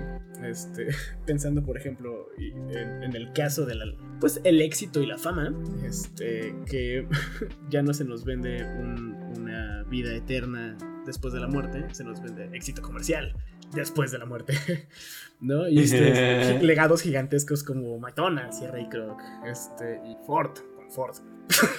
o sea, y estas mamás, pero... eh, Además, como, bueno, ¿sabes? Voy a añadir una nota a lo de las prisiones. No sé si esto lo sabían. Hay prisiones en Estados Unidos que tienen un modelo que se llama Pay to Stay, Ajá. en el que tú pagas tú como reo, como prisionero, pagas a la prisión por estar en la prisión. Aparte de que les haces trabajo, güey. O sea, es literalmente volvemos a los tiempos del porfiriato con las tiendas de raya, güey, a su máxima expresión, porque lo que pasa es lo siguiente. Tú estás ahí cinco años. Aparte de que estás haciendo trabajo gratis, tú estás acumulando una deuda que cuando salgas tienes que pagar o si no te vuelven a meter en la cárcel. O sea, no necesitas volver a cometer un crimen. Solo simplemente no poder pagar. Ya te aseguro de nuevo. O sea, es, güey, o sea, es un puto hook. Sí, pues de hecho, o sea, lo que muchos sistemas de las cárceles en Estados Unidos o la manera en la que funcionan es que no es que estés pagando, no es que estás trabajando gratis, estás trabajando porque te están dando comida, porque estás este, haciendo todas estas cosas, entonces, o bueno, porque estás viviendo en ese lugar. Entonces, es en vez de que te paguen. Tienes que Ajá, exacto. Exacto, en vez de que te paguen, te dan a- en abonos, este, las horas que estás trabajando, te las estás poniendo para tu pago a la cárcel. No es que le también- dinero, pero. Pero pues vaya, no acabas con deuda, pero necesitas estar trabajando allá adentro. Híjole, mi cabrón. Pero es que, güey, pero es que, güey, o "Sí sea, dinero. Eso, aquí, o sea, tendría sentido, te lo voy a poner así, tendría sentido si las prisiones no fueran for profit. Porque el hecho de que digas es por, for- eh, por profit, o sea, para ganar dinero, quiere decir que generas más de los prisioneros que lo que gastas en los prisioneros. Si dijeras, ah, quedamos parejos, ok, tiene todo el sentido del mundo, están trabajando para pagar, para mantenerse en este sentido eh, en línea con lo que están recibiendo, que es el cuidado y todo esto. Pero si producen más, tú les estás dando lo mínimo y tú te estás quedando con el resto, ahí hay un problemota, güey. Y aparte, les estás poniendo deudas, güey. Aparte, es como de, what the fuck, man. Oye, ¿no te encanta este, esta mm, antigüedad con internet? Güey, seguimos teniendo esclavitud, seguimos teniendo este, imperios, tenemos- seguimos teniendo monarquías. Güey, eh, es como esta cuestión de, no sé si has visto ese meme como de, ah, si esta película, si en esta película usaran celulares, eh, se hubiera solucionado así, que normalmente son películas viejas o cosas así, es como de, güey, eso puede pasar en la vida real, porque aunque se considera viejo, güey, seguimos haciendo las mismas pendejadas. O sea, al final de cuentas, seguimos eh, teniendo el mismo pedo, es- pero tenemos más tecnología. Pero seguimos cagándole ahora, ahora- ahora la podemos cotorrear por Twitter, güey, pero... Ya no tanto. Ah, por cierto, hablando de Twitter, güey. Porque Oh, tengo no. un pedo con. eh, ¿Por qué, tengo- que con, ¿Por qué tenemos que hablar sobre Twitter, güey? Porque Twitter es el. Ah, ¿cómo lo dijo? El este. El centro común de la comunicación libre de todo el mundo y la mamada. Según este Elon Musk. Que Según como el lamentablemente. abrevadero donde todos los ¿Eh? animales nos reunimos. ¿Cómo, cómo? Que, digo, según yo es el abrevadero donde todos los animales nos reunimos. Sí, sí, sí. Eh, no me acuerdo cuál era el término, porque usó un término en inglés, pero bueno. El caso es que, obviamente, este, este lugar ficticio llamado Twitter, que no es tan ficticio, porque ha arruinado un verguero de vidas. Ajá. Este. Obviamente, yo soy de la idea de que nadie debería controlar un- algo tan poderoso. O sea, porque, güey, literalmente está, de- o sea, eh, o sea, está demostrado que tú puedes manipular fácilmente a masas enteras usando Twitter, usando las redes sociales en general. Y, güey, el pedote de Cambridge y, y Cambridge Analytica, en el que estaban analizando prácticamente a la población estadounidense para ver por quién iban a votar y con eso mandarles este anuncios específicos para mantenerlos votando de esa manera o para cambiar su voto. Eso está muy oscuro, güey. Literalmente hubo un estudio en el que se demostró que Facebook sabe quiénes son posibles víctimas de suicidio, de, cometer, de cometer automunición, de- de suicidarse, güey. De desinstalarse Oh, de sí, la de vida. Güey, es que- autoeliminación. Güey, Sí. eh, no, volviendo a la Biblia, güey, Department of Truth nos dijo, güey, nos advirtió de los putos algoritmos. Y pues en este caso, eh, crean una pared de hielo en el fin del mundo, pero en la vida real sí se pasan de verga también. O sea, no, no necesitamos a los tulpas para darnos cuenta de que No necesitamos a los tulpas, exacto. son una herramienta peligrosa, güey.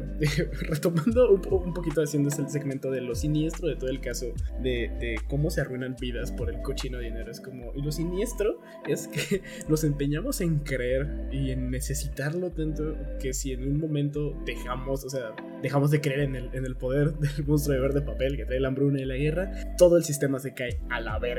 Sí, eh, Sí. y pues es que el, el monstruo de verde papel trae a la hambruna y la guerra depende de nuestra propia nuestra creencia, como todo buen dios. Depende de que sigamos. Eres un dios oscuro, güey. Queriéndolo. De nosotros. O sea, sí, pero es que creo que ya está más en más irrigado en nuestra sociedad de nada más nuestra creencia, güey. O sea, ya tiene su propia conciencia. y, güey, yo. No nada más funciona. Exacto, ya no nada más funciona a base de nosotros, güey. Es un tulpa que se volvió muy meta y ahora es real, güey. ¿Me estás diciendo que la bolsa de valores tiene conciencia? Güey, Porque piensa, piénsalo de esta manera, güey. La bolsa de valores o toda esta cuestión de- del valor de las acciones, todo eso, ya no lo corren personas, lo corren máquinas totalmente automatizadas, güey. Es tan complejo que es imposible, incluso para las máquinas, poder predecir por lo complejo que es. Eh, eh, el lobo de Wall Street lo dice, güey. O sea, es, es polvo de hadas, es, es una maraña, es una patraña. El circo está abierto las 24 horas del día, los 365 días del año. Pero, güey, Inside Job, matas a la cabra y Doc Jones va a la baja, güey, ni modo. Sí, güey, sí, güey, sí, sí, sí, sí, sí. Güey, cancelaron Inside Job segunda temporada, la tercera temporada, güey. sí. Estoy emputadísimo. puta. Espero que Adult Swim la recupere, güey. Y que ya saquen algo de Uzumaki, pero sí. Es, Es que el, el gobierno este, de las sombras, güey, se dio cuenta de que sí están hablando muy meta del pedo y dijeron, no, no, no, aguanta, no pueden revelar todos los secretos del Estado, güey. No, güey, es que tiene, güey, es que, güey, esa serie está perfecta, güey, porque el hecho de cómo lo muestra, incluso yo lo veo de esta manera, si yo fuera el gobierno, perteneciera al gobierno de las sombras, que no pertenezco al gobierno de las sombras, por favor, contrátenme. Favor, yo aplica. si yo perteneciera, esa serie sería perfecta para poder reducir la existencia del gobierno de las sombras a un mero chiste. Por lo tanto, hacer que el gobierno de las sombras siga operando como debe funcionar. Porque el detalle es el siguiente, cuando tú te mofas de una conspiración, este, de esta manera, de una buena manera, haces que pierda valor y por lo tanto se empiece a borrar de la mente colectiva, excepto en este ámbito como de risa. Si la conspiración llegara a ser real, entonces, pues obviamente hay un detalle ahí de que lo que estás haciendo es eliminarla de la mente colectiva y haciendo que la conspiración pues, tenga más poder porque es más oculta. Güey, volvi- volviendo a la Biblia, güey. el número 15, cuando capturan al Mothman, este. El Doc tiene esta dilación sobre. Empezaron a pasar cosas curiosas cuando empezaron a hablar de nosotros. Cuando me aparecí y me asociaron con los hombres de negro y lo que la gente sabe es que el hombre de negro quiere atrapar al hombre polilla. Empezaron a hacer cosas locas. Entonces, cuando te pones tan a lo pendejo en el ojo público, en el caso de las conspiraciones, que hay unas muy reales y muy ojetes, este. Pues, güey, es un pedo, exactamente. Entonces necesitas desviar la atención, cortina de humo. Uy, el chupacabras, ya vieron. Reforma fiscal. Este. Reforma fiscal. Sí, sí. Básicamente, No, sí. entonces es, uy, ya vieron el chupacabras, vamos a esconder este cagadero. ¿Ya vieron el nuevo partido de fútbol? Ya vi, otro Modman en West Virginia. Ey, ey, va a haber, va a haber este mundial por allá, pero no volteen a ver a los esclavos muertos. Pero va a haber mundial. En Rusia contra Ucrania, ¿te refieres en el partido de fútbol? ¿Cierto? ¿Cierto? Güey, güey, es que sí, güey. No mames. puta locura. Por eso digo que Inside Job, o sea, eh, güey, es que Inside Job era perfecta, güey. Yo quiero ver, yo, yo necesito respuestas, necesito ese final, güey. Es, es perfecta totalmente, güey. Y me mama porque siento que es el hermano espiritual de Department of Truth, porque ambos tratan teorías de conspiración de fondo. Güey, es que es muy buena, güey. Es muy buena, la, la verdad. Yo, yo sí me emputé cuando me enteré. Fue como de, ¿en serio Netflix? ¿Es en serio, güey? Güey, murió la animación. Hablando de emputarme y de morir la animación. Vilma. Uh, No, oh no, idea, ok, no. Sé que la Esta es gente una la puso a caldo lata. a fuego, Sí, negro. no. Oh, la verga, güey. No, no, no. A ver, ya sé que es un tema sensible para mí. Puta madre, güey. Perfecto, huevo. Habla. Scooby-Doo. Scooby-Doo. No muchacho. tocas Scooby-Doo. Sí, no. Nadie te toca Scooby-Doo a menos de que lo mejore. Y la neta, han hecho buen trabajo antes de Vinland de haber no, pues no mejorado, pero cambiado de formas positivas. No es Voy a cierto. hacer un no, no, análisis. no, no, no, no, no. Aguanta, hay, una- hay unas cosas, no. Por eso, voy a hacer un análisis chiquito, güey, de las cosas que han cambiado desde el principio hasta ahorita, que han sido, ya, ya son como semi-tradicionales, este, a la hora de poner Scooby-Doo en pantalla y en qué se ha convertido, ¿ok? Este es un análisis chiquito nada más. Fred era un, y sigue siendo, ese es el único que no, sigue siendo nada más un idiota, es un este, blank slate, eh, representa al americano promedio, al hombre promedio. Este, el pobre no sabe hacer nada, nada más que estar bonito para Daphne.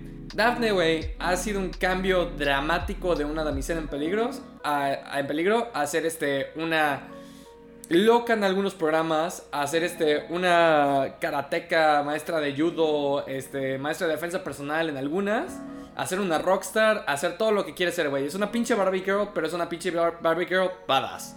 Por fin se reconoce que Shaggy es un es un adicto, güey. Es le mama la mota y eso está bien, güey. Qué bueno. Güey, no, no, no, no, nada más como nota. No, no es por primera vez que se reconoce, güey. Eso ya pasó hace un verguerísimo de tiempo. Por eso, pero estoy diciendo con el paso del tiempo, güey. O sea, Pero el, ahora. el estereotipo era perfecto. Un güey lento, con así, piochita, habla con su perro, tiene un verbo de hambre, está monchoso, güey. Y, güey, Claro. obviamente es el más asustadizo porque se maltripea, cabrón. Claro, era obvio, güey. Era obvio todo el tiempo, pero es que no se había como aceptado de manera pública. Ya se sabe, güey. Ya se sabe que él es promota. Qué bueno, güey. Velma es este, de los primeros ah, personajes en la televisión que fue abiertamente este, homosexual. Y qué bueno como representación. Muy chingón la manera en la que lo hicieron con este. ¿Cómo se llama? Waffles o algo así, no me acuerdo. Este. Puta madre. Este. ¿Quién? La personaje- de. Ay. fuck. Sí, ya sé a ¿Hello quién te refieres. así? Sí, sí, sí. sí, sí. Eh, no, la de Hello, Hel- en Hello Scooby-Doo. No, en Where Are You Scooby-Doo? No me acuerdo. No, Este, en la no, de. no, En la de. Donde es este. En Crystal Cove. En este. Ajá, exacto, en Crystal Cove. En la de Mr. Inc. Exacto. Este, que aparece este otro personaje que es este abiertamente para Mr. bueno, Incorporated. Mr. Incorporated. Ajá, exacto, que es este de manera como Sí, ah, es Mr. Incorporated. Sí, este, escrita como entre líneas que es pareja de, de Vilma y que luego lo aceptan abiertamente y ahora ya está público, perfecto. Todo eso estuvo muy bien y la neta fueron cambios muy chingones. De la nada me eliminan a Scooby, me hacen a Shaggy negro nada más para este, que haya apertura y reconocimiento este, de otras... ah, Inclusión. ajá, inclusión de otras razas. Me hacen, por alguna extraña razón... Razas. Oye, tranquilo, güey. Tranquilo. Sí, no, tienes toda la razón, razas lo siento. es mito, güey. Etnias, etnias, por favor. Tienes, También tienes absolutamente toda la razón. Este, pero bueno. también es un tulpa. Eh, güey, es que to- a todo el mundo le digo raza. Punto. Este. Eh, a huevo. La mi- racita. mira, a huevo. mi punto, güey, es que nada más hicieron este, este programa para inclusión. Quitaron un chingo de cosas que eran como parte del subtexto. El único personaje que funciona y que la neta me gusta mucho cómo lo hacen es este. ah, Fred. que les quedó hasta eso decente en el programa de Belma. Todo no demás es mames, güey. No, no, no, no, no, no. Güey, a mí me. Mira, lo único que no me gusta, güey, es que hacen un chingo de chistes de su pito chiquito. Y eso, la neta, se me hace una mamada. Pero no tiene nada que ver con el personaje. El personaje en sí es nada más Fred siendo un idiota, loco, mimado. Y eso es lo que Mo- siempre debería de haber sido. Está bien. Para Mira, que siquiera mira, destacara, ok, por sí, algo. ok, oh, oh, ok, te, enti- te entiendo, te entiendo, pero también se me hace... Ok, bueno, sigue, sigue, sigue, sigue, pero te entiendo. Ajá. Luego me eliminaron al, al corazón de la pinche serie, que era Scooby-Doo. ¿Dónde quedó mi perrito, güey? Este. Y. Y Vilma, ok, mira, mi, mi único problema con Vilma es que siempre fue un personaje insoportable. En todos los lugares en donde la ponen siempre ha sido un personaje insoportable. O al principio se creía demasiado lista para sus amigos, o después de verdad se creía demasiado lista para sus amigos y los trataba culero, o después era una nerdosa insoportable en otra serie, o sea, en todos lados siempre ha sido la insoportable.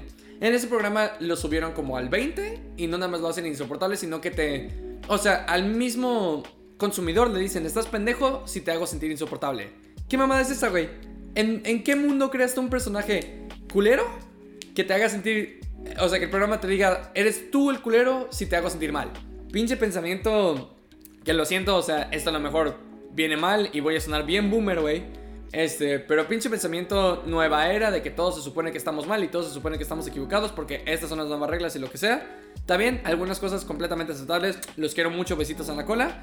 Pero no mamen, el programa es la representación de todo lo que está mal con, con todo lo, o sea, con todo lo nuevo, con, con todo lo, la modernización de todo esto. Es por eso, haciendo aquí un segmento, es por eso que este, usando el, el coloquial afectivo de los polla vieja, académicos, moralitos y demás, dicen, oh, es que todo lo posmoderno es de la verga, y los modernitos están pendejos y no hay nada como la antigua. Vaya, desde pinches tiempos platónicos se quejaban de la modernidad, pero sí es cierto que en este momento como de choque ideológico tan violento y que las redes, eh, bueno, pues, super realidad, tulpa, ya hemos hablado de eso, está tan presente y tan violento es que justamente pueden eh, existir estos, eh, pues siento que, que discursos a veces tan opuestos, tan, sí, diametralmente opuestos y tan como fervientes de, oh, es que si no estás, este, si, si comes carne eres un asesino y deberías morirte, chinga tu madre, este, ah, ¿sabes? Como, tranquilo, carnal. No, ¿todo y además, fíjate, oh, olvidémonos un segundo de que existen los extremistas.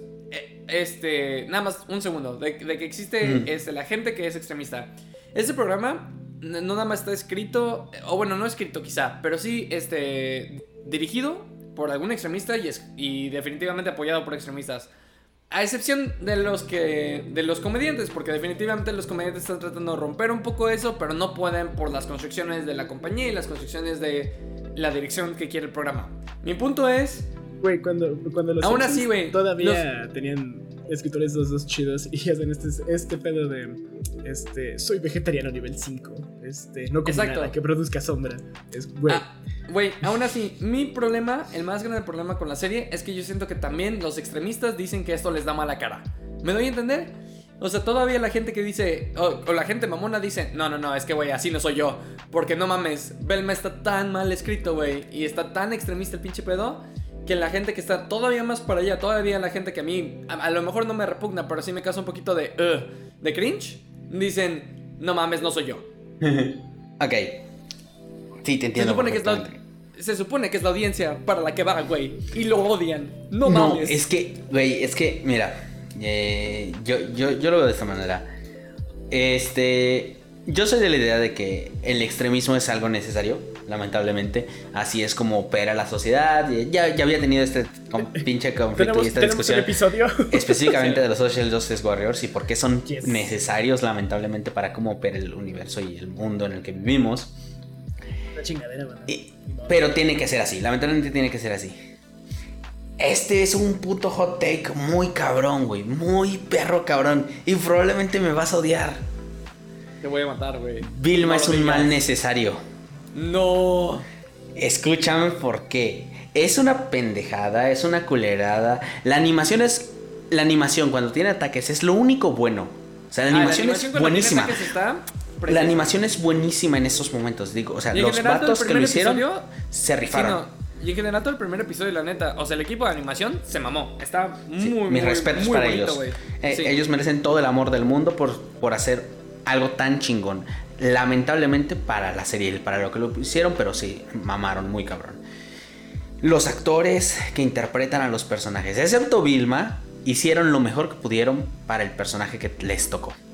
O sea, hay veces en las que los chistes pegan bien y hay veces en las que simplemente el guion les pide que literalmente estén repite y repite y repite y repite. Por ejemplo, el primer gag que hacen, que es este, el de, eh, si sabes cómo en los primeros episodios este, de las series normalmente muestran eh, sobre sexualización y no sé qué, no sé qué, no sé qué. Ah, está en Está bien. Está, eso, ese es un buen gag, es un buen gag. Muestra que eres autoconsciente de ti mismo y que estás haciendo como ese romper la cuarta pared en el sentido de, no, no, no está mal, pero lo extienden y lo extienden y lo extienden y lo extienden y lo extienden al punto que se, que, o sea, que se vuelve estúpido. Lo mismo pasa con todos los, casi todos los chistes, güey. Hay veces en las que dices, verga, ok, aquí está bien puesto el chiste, pero el contexto que lleva eso es como de, ah, ya, ya, ya no te da ganas reírte, porque es como de verga, güey, o sea, ¿qué, estoy probando? O sea, es como si estás probando mierda y de repente te encontraste una parte dulcecita, güey. Sigue siendo mierda, güey. ya, ya está rodeada de mierda, ya está, exacto, ya es mierda, pero es dulce. ¿Y a, a qué es a lo que voy? La, actriz y la. Que, o sea, quien empuja este proyecto, que es esta Mindy, creo que se llama, Mindy Kaling. Creo que sí. O sea, eh, o, sea, está en internet, ya, eso ya no se puede borrar, de ella diciendo, no, es que quiero darle una nueva visión y la historia del personaje que, a nadie le agradaba y la, no sé qué. Y así inicia el puto primer episodio, así inicia, no, es que la mayoría de los chicos populares y no sé qué, pero esta es la historia de cómo en verdad empezó y no las otras mamadas. Eso es una putada, güey, eso es una putada, porque eso es como de mandar a la verga todo lo que has hecho con Scooby-Doo y decir, es que este es el este es el canon, güey. Y sabes qué es lo peor? Que Warner Bros. dijo, está bien, hazlo. Eso me caga, eso me emputa. Hanna Barbera estaría retorciéndose en su tumba. O sea, no mames. Lo bueno es que dijeron, a Scooby no lo toques, güey. Por lo menos Scooby se salvó. si lo ves así. Scooby se salvó. Sí, o sea, pero, sí, definitivamente. Eso aquí voy. Aquí voy con mi punto. porque es un mal necesario? Porque nos muestra qué no debemos hacer. Nos muestra este. El, o sea, nos muestra cuando se tergiversa a tal grado este extremismo que tú mismo lo dices, que los extremistas están emputados con esto, güey. O sea, ¿por qué? Porque nos muestra qué no debemos hacer. O sea, es un mal necesario porque es un ejemplo de lo que no debes hacer. Es como, ok, Napoleón valió verga en el invierno. ¿Por qué? Porque se trató de irse hacia el norte en invierno. Todos los que atacan en invierno valen verga. Excepto Ucrania ahorita, bueno, eso es otro desmadre. Pero.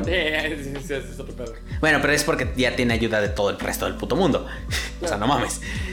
Llamado Tanques América, güey. Pero es un pero... haciendo el apunte, este, había un segmento, era un género literario, en verdad, que se conoce como ejempla, que es literalmente ejemplo de este, el español antiguo.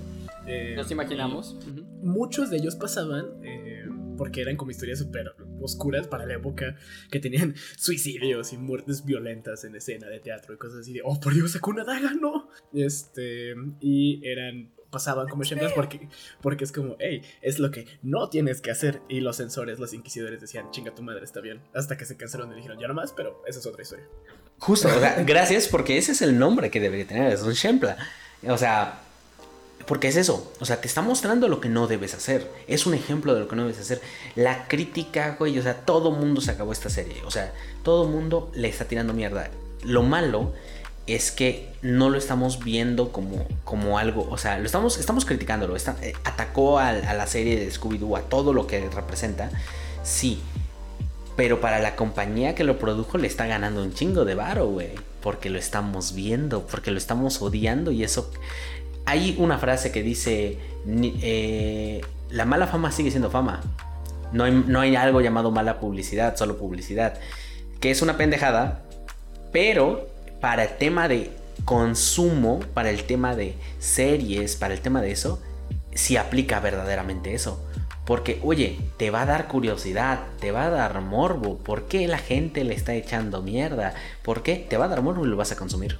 Lamentablemente así somos. Y lamentable, güey, es la razón por la cual la película de Emoji se considera un éxito. Se considera un éxito porque se consumió, porque la vieron, porque a pesar de toda la mierda. ¿Podemos no hablar de la película de Emoji, por favor? Ay, si ya empezamos a hablar con de Vilma, güey.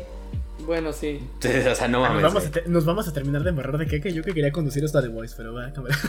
es que, güey, es el ejemplo contrario de algo que produce un chingo de dinero y está hecho impecable y además ataca y critica, güey. O sea, porque. Sí, sí, sí, que es un buen ejemplo. Es exactamente ese ejemplo, pero es una puta delicia. Necesito la cuarta temporada. Ya lean esa mierda, vean esa mierda, consuman The Voice, consuman carteles. Pero justo lo que voy. Al final de cuentas, hay un detalle la mala fama pega más que la buena fama. porque tú podrías decir. le gusta ver a la gente caer y arder, güey. Exacto, a todo el mundo le gusta ver el sufrimiento. Y tú dices, güey, o sea, tú estás diciendo, no, The Boys es un buen ejemplo y no sé qué, ta, ta, ta, consúmanlo, no sé qué. tú haciendo de forma activa eso, Vilma lo está haciendo de forma pasiva. Naturalmente, y eso, eso no está bien, eso no debería pasar. Deberíamos de decir que apoyamos a los nazis nada más para que este empecemos a ganar fama. No mames, no, estamos, estás bien pendejo. Yo no quiero mala fama, yo no quiero mala fama. Me pueden sacar, pueden sacar de contexto ese pedazo y nada más cortan todo lo que dije y nada más dicen este apoyo a los nazis o algún pedazo así, no sé. Cállate. Cállate. Cállate. Es broma, es broma, es broma. Sí, ya sé, ya sé. Pero bueno, o sea, pero lo que voy es eso, o sea, lamentablemente tenía que pasar. Tarde o temprano iba a pasar, tarde o temprano íbamos, porque nada más como nota, esta no es la primera serie que hace una pendejada de este estilo. Es la primera serie que lo hace, que usa una marca pública extremadamente conocida y que la lanza literalmente al frente de todo mundo.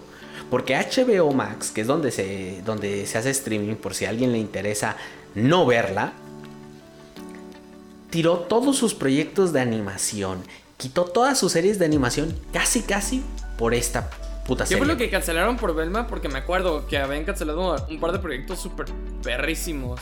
Este. No me acuerdo exactamente qué canceló. Ahorita, ahorita yo lo busco, no te preocupes, sigue tu punto.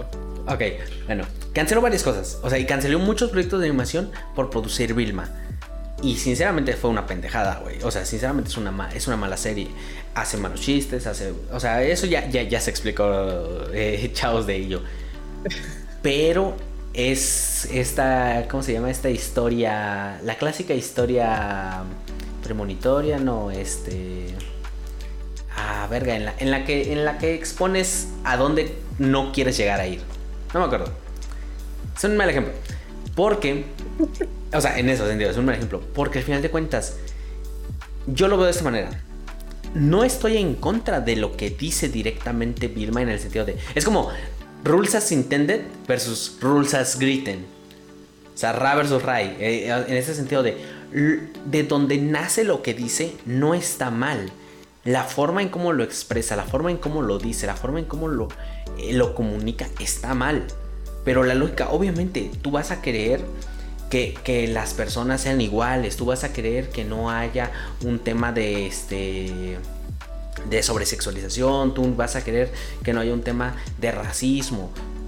Tú va, obviamente, tú quieres eso, pero esa no es la manera de exponerlo, esa no es la manera de pelear por ello. ¿Qué va a pasar? Y otra vez, ya hice, ya hice una punta disertación prácticamente de eso. Va a pasar y va a ser necesario para que al final del cuentas el mundo lo entienda. Y eso es por eso que Vilma es un mal necesario. Es el ejemplo que necesitamos para decir aquí no debes llegar este es el eh, este es el límite. Retrocede un poquito. De, de, la fantasía de las distopías que este, imaginan es las últimas consecuencias de cómo está funcionando el sistema. Eh, por ejemplo, las distopías cyberpunk, eh, los ciudadanos corporativos y los ciudadanos comunes, Shadowrun, este, Mad Max eh, también es un ejemplo. O sea, por eso me late este tema de que el arte no tiene límites y puede decir y, criticar al sistema, además aventándote una historia bien verga de güeyes agarrándose a vergazos en el desierto, ¿no? Coches extraños. Este, entonces, sí, sí es un, pues inevitablemente un paso como para llegar a este entendimiento común y metiendo también un, acote sobre el tema de eh, vaya, como la producción de las series. Eh, recientemente, eh, en una clase en la universidad justo sobre guion, nos comentaba la profesora la horrible verdad, que es que la gente que está arriba, que da el dinero y que financia estas madres, y está detrás de estas madres, o sea, los que dan el sí, no tienen ni puta idea de guion. Entonces van al libro de la teoría que está de moda y van literalmente a la página 5 o la página 10 donde tenga que estar el Ujú. arranque de la acción y el primer conflicto y luego ir a la siguiente donde se desarrolla. Ah, ok, si tiene el clima, ok, cumple. Entonces pues van a probar estas mamadas, ¿no? En el proceso de, ah, pues seguramente es un escritor o director o directora, no sé, nuevo, este, que tiene, que, que su este, guion cumple impecable, que buenas notas, excelente, seguramente nos va a producir una, la, la próxima gran joyita. Enos aquí. Eh, O sea, sí, pero, güey, a mí lo que me sorprende, no sé, ¿verdad? Yo pienso, después de tantos fracasos, o sea, monetarios que vemos tanto en el cine como en series de televisión, a mí lo que me sorprende es que ninguna producción grande tenga un equipo de... ah, Para hacer un doble chequeo, ¿sabes? O sea, de gente profesional, a lo mejor como de críticos contratados por la misma serie, para que antes de producirla, lean el pinche libreto, le den un ojo y que digan, ok, quizá está bien, güey. Es que también la mayoría de críticos no tienen ni puta idea, güey. Los, Yo los sé, güey. premios chavos, se financian, güey. Te voy a poner un Pero ejemplo a lo que la acabas de decir. cabeza. Te voy a poner un ejemplo a lo que acabas de decir. ¿Te acuerdas de la película de Sony? ¿Te acuerdas ¿Película del... de Sony. Sony. Sony de Hedgehog. Sonic. Ajá, sí. Sonic, sí. Perdón, dije Sony. Sonic. Sonic. Con, con qué Sí, sí, al final. C. ¿Te acuerdas de Sonic? De la versión original que pusieron en los, eh, eh, en, en los trailers. La que nunca existió. Ajá, sí. La que nunca existió. ¿Cómo justificas que existió esa mamada y después la cambiaron toda? Tú no puedes rehacer una película en tan poco tiempo, cambiando un personaje, interacciones físicas de toda esa animación, porque es una animación dentro de la vida real, que eso requiere un equipo de trabajo bien cabrón. Tú no lo puedes hacer tan pronto a menos de que no, ya no lo tenías planeado, güey. La forma en cómo funciona el arte audiovisual en el mundo del consumerismo no es a lo tonto. Las series malas existen porque tratan de aprovecharse del efecto morbo. Sonic es el perfecto ejemplo de cómo tú lanzas algo malo, la gente te empieza a criticar, na, na, na, na, na. Pero tú ya lo tenías todo planeado. Ah, disculpe, no, los escuchamos a la chingada, sí. Pum, éxito en taquilla, hijo de la verga. Ahí, sí. te Además tenemos a Jim Carrey. o sea, Ok, sí. eh, güey, bueno, ok, mira, nada más con, o sea, Jim Carrey es la verga. Y le queda Ah, perfecto el personaje. Pero a lo que voy es el siguiente. Hace unos días empezaron a leer noticias sobre Vilma de que las reviews negativas de Vilma podrían terminar salvando el show. ¿Por qué? Por el efecto morbo. Porque Ajá. nueva gente está empezando a verla porque están saliendo, porque es tema de discusión. O sea, cuando una, el tema es el siguiente, tú no quieres ser mediocre, tú quieres ser muy bueno o muy malo. No quieres ser una serie mediocre, porque una serie mediocre no, sí, claro. hablan de ti. Si eres una Pero serie mira, mala, te, te entiendo, hablan de pero ti. Si hay historia y, y hay pruebas, o sea, bastante, con bastante backup, de varios casos en el que se produce una serie mala por, por morbo, y ok, va, te la compro. La primera temporada pega cabrón, porque así es como funciona la cosa. Y tienes toda la razón. La raza por el morbo va, consume lo malo, este, y salen emputados porque consumieron lo malo. Bien, güey, así pasa. Pero producir una segunda temporada después de eso es una estupidez. Porque la gente ya no tiene morbo, ya no va por curiosidad. La curiosidad ya se mató, o sea, ya tuviste una temporada. Si van a hacer eso, o si siquiera les llega capital por el programa, digamos que, o sea, ganan lo suficiente como para eh, quedar cuadras. Está bien. Ahí es cuando retiras el dinero del proyecto y haces un nuevo proyecto. A lo mejor Ajá. otra vez por morbo, a lo mejor algo malo. Pero no Ajá. seas mamón, no vuelves a hacer Pero- exactamente lo mismo. Ajá, pero ya te generó dinero. Hizo Sí. lo que tenía que hacer. No puedo negar, no puedo negar la posibilidad, que espero que no sea así, y espero que cualquier persona que esté escuchando de este proyecto no vaya y lo vea. Si quieres consumir por morbo, consume el piloto, no es suficiente para pagar por el programa, sé mamón. A lo que voy es, espero que menos gente consuma la serie completa, que nada más consuman el piloto si es que les da morbo, que dejen el programa así que pierdan dinero y que no vuelvan a hacer una mamada esta y que sirva como ejemplo para, como tú lo dices, que sea más necesario, que sirva como ejemplo y que no vuelva a pasar. Sí, obviamente, obviamente, ese es el punto de, de, de, de todo esto. Pero lo que voy es, pero seguirán haciéndolo, tal vez no con Vilma, tal vez con otro. Creo que la peor parte aquí es que volvemos al eje central de la avaricia corporativa y que la única estrategia en el juego es conseguir dinero, no importa cómo. Entonces, no importa si haces una serie excelente como The Voice que critiques, The Voice que sea una adaptación extraordinaria, o si haces eh, Vilma. Vilma. De todas maneras lo están viendo. O sea, en traducción para el sujeto de reo es como, ah, ok. Ambos es generan la misma dinero. mierda, es la misma mierda. Y No. nosotros acá abajo es como, pero, eh, no. Y es que, quieras o no, les estamos diciendo, funciona, tu estrategia funciona. O sea, eso nosotros les estamos diciendo eso. Con nuestro dinero les estamos diciendo, tu estrategia funciona. Y justo con esto quiero hablar rápidamente nada más de una última cosa. El, el- el- el perro puto problema con Wizards of the Coast. Y todo Oh, nuestro God. puto mundo de Dungeons and Dragons, hijos de la suerte. Hijos de la verga. Se estaba cayendo el puto mundo, güey. Era el apocalipsis. Era el Oh, no, sí. apocalipsis, güey. Mira, This is a Re- different kind of beans. Oh no. Mira, resumen súper rápido y súper genérico para que la gente me- nos entienda. Este, Wizards of the Coast es una empresa que, suel- que hace productos de juegos de rol y Magic, de Gathering. y Magic, que también que Magic tiene su propio tema de historias de controversia y todo eso, que no me las Ahorita conozco, pero sé que existen. No, Ahorita Ok. yo no, den ese, de no den ese paso, güey. No den ese paso.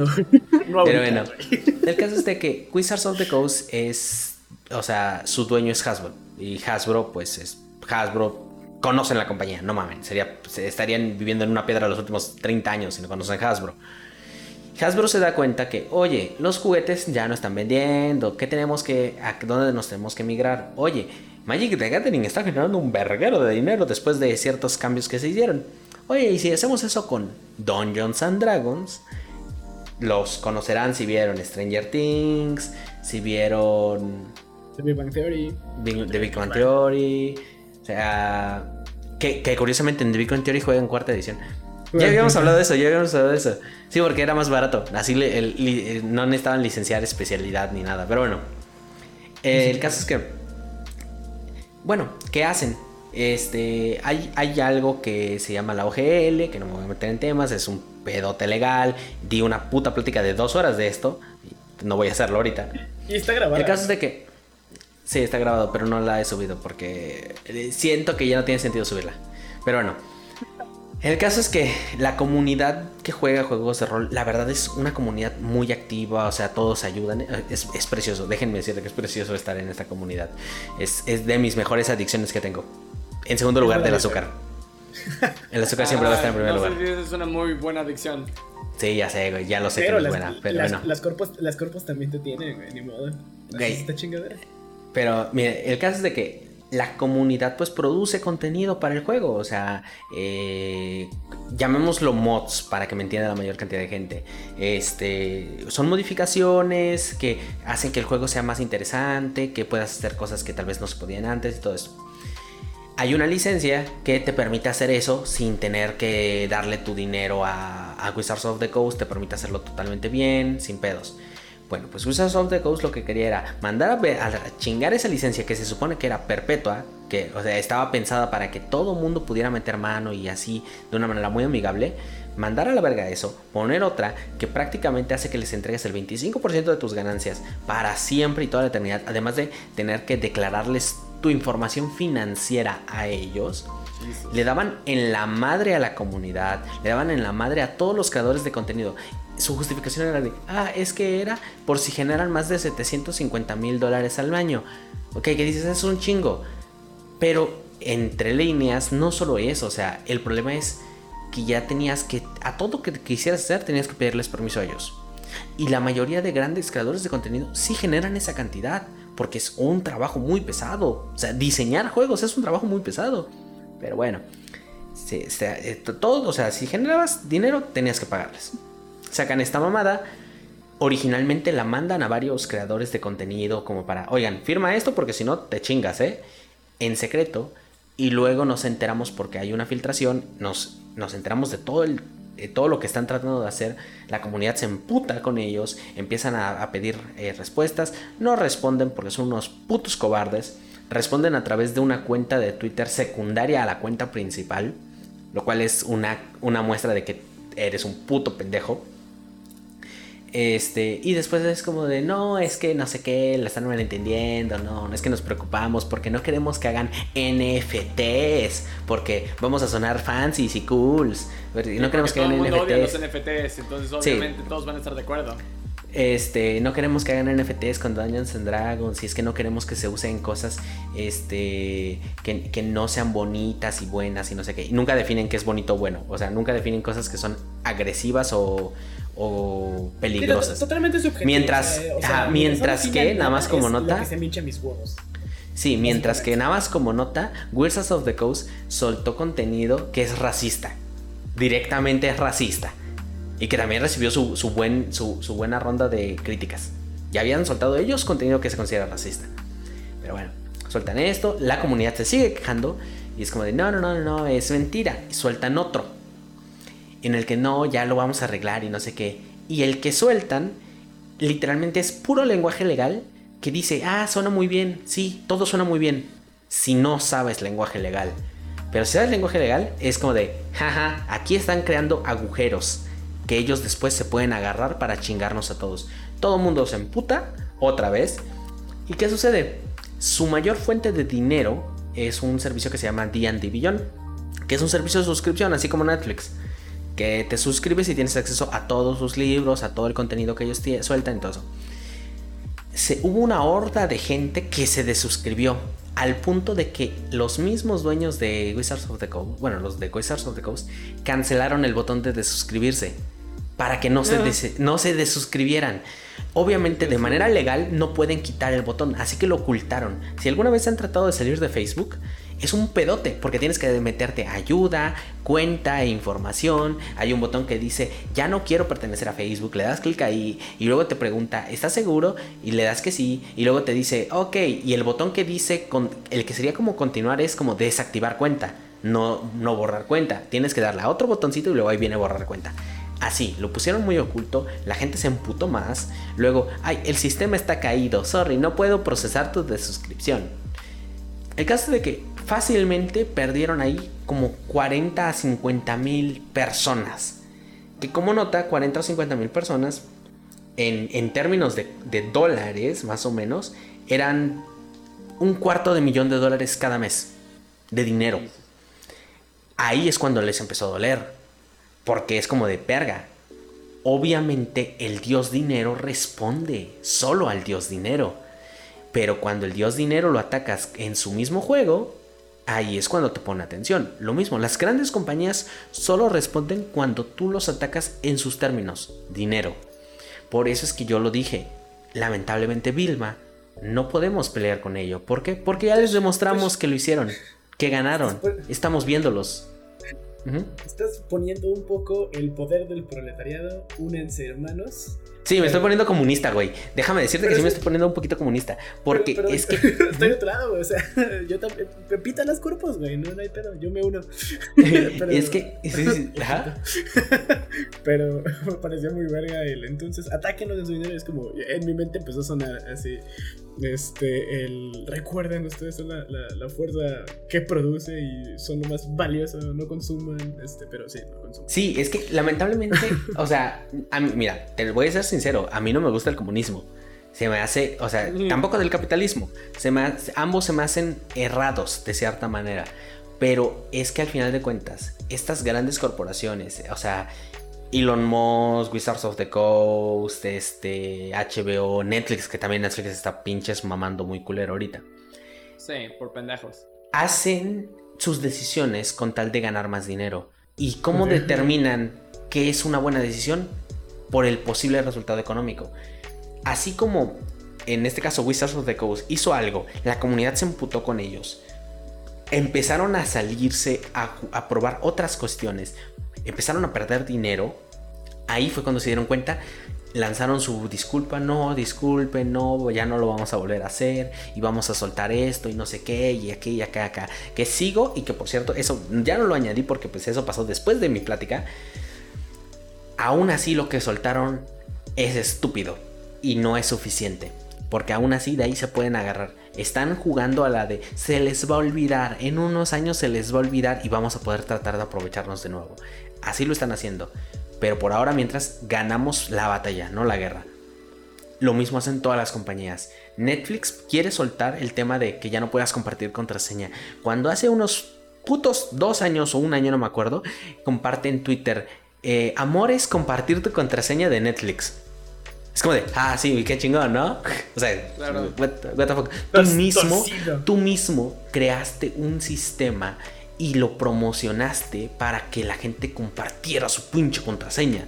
Y ahora te, está, ahora te estás quejando de, ay, es que no, es que crearon un, un, un, un, un nivel de suscripción que tiene anuncios. Porque, ay, es que no estamos ganando lo suficiente. No les está funcionando. Y ahora quieren empezar a pelear contra eso de que del compartir de contraseña.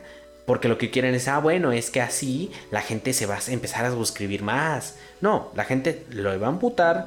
Es que aquí está el detalle. La gente es muy voluble. Puede suceder que les funcione. Ese es el problema. No conozco suficiente a la comunidad, al mundo en general como para saber si va o no funcionar.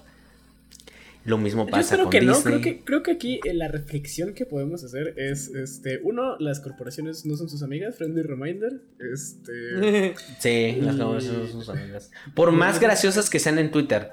Y porque sí lo son. Porque sí lo Sí, son, lamentablemente. Lamentablemente, el que es gracioso no es la compañía, es el vato de, de relaciones públicas, bueno, de, de- de com- el community manager, que se está rifando su puto trabajo bien cabrón ahí. Mis respetos para esos vatos, no para las compañías. Sí, es, es- güey, eres maquillista del diablo, con todo lo que me agrada. Pero haces un muy buen trabajo. Este, entonces, friendly reminder, las corpos no son sus amigas y, este, hagan, valer su voz, o sea, si, sucede algo, este, vayan a... Este, a juntarse con un grupo que también tenga la queja y digan, no le vamos a dar dinero a D&D Beyond, chinga tu madre, déjame, déjame puto hobby en paz. Paso horas ingentes de tiempo a la semana discutiendo cosas sin ninguna puta trascendencia para una historia este, ficticia. Claro que la voy a hacer de pedo, Wizards. ¿Qué estabas pensando? Ujú. bueno, quiero saber lo de Magic porque yo no lo sabía. Ah, Ah, ok. eh, pues mira, este, ahorita nos vamos por la parte de jugador. Yo voy a hablar desde el lado de una tienda, ¿ok? Desde el lado de alguien que promueve el juego. Porque yo la neta no me sé el pedo para el consumidor, pero sí me sé el pedo para el distribuidor. Ok. El pedo extraño. principal de Magic, güey, es que. Y no puedo explicar por qué, pero el pedo principal de Magic es que el producto lo tienes que pedir con meses de anticipación. Igual que cualquier otro producto de, de TCGs. Este, como llega a todos lados de la misma manera y el release es mundial. Este, o bueno, el release oficial primero pasa en América y luego se va a todas las demás partes, se distribuye en todos lados. Mi punto es, este, llegas a conflicto en el que el distribuidor promedio necesita saber con anticipación, meses, meses de anticipación, si el producto va a valer la pena comprarlo y distribuirlo. ¿De qué estoy Ujú. hablando? En cuestión de TCGs, no todos los TCGs están hechos iguales, obviamente, pero la mayoría tienen un consenso. Hay cartas buenas y cartas malas. Hay algunas cosas que valen la pena y hay otras que no. Y por lo mismo, hay algunos, este, algunas expansiones que vale la pena comprarlas como distribuidor porque sabes que van a vender y hay otras que no. Porque tienen cartas chidas que ya se anunciaron. Exacto. Y dices, no mames, ocupo mi obra, a huevo. Sí, o sea, hay una cosa que definimos en los TCGs como, sta- como staples o como staples, este, que son cartas que van en cualquier mazo. Sobre todo Host, para el... Necesitas esa mierda. Exacto, sobre todo para el formato más este, común, que es Commander o Comandante. Este, hay algunas cartas que puedes llevar en tu mazo, este, que nada más Aquí, llevas aquí una un de esas. apunte. Ajá. Este, sí es el más común, pero también es el que. Eh, al que menos ama este Wizards, al que menos ama Magic, porque este no se renueva tanto como estándar. En estándar, en el competitivo como formal, es donde está, donde más se pasan de verga, desde mi perspectiva como jugador, porque es negro, este mazo deja de funcionar en mes, en mes y medio. Sí, claro. Este, Como. Yo te digo, no puedo hablar como, como jugador porque no juego Magic. Este, pero puedo hablar como tienda. ¿A qué voy con todo Yo esto? por, yo por saber si me metería los digitales, pero Simón. El problema con todo esto es que, por ejemplo, acaba de salir una expansión no hace mucho tiempo. Se llama On Infinity.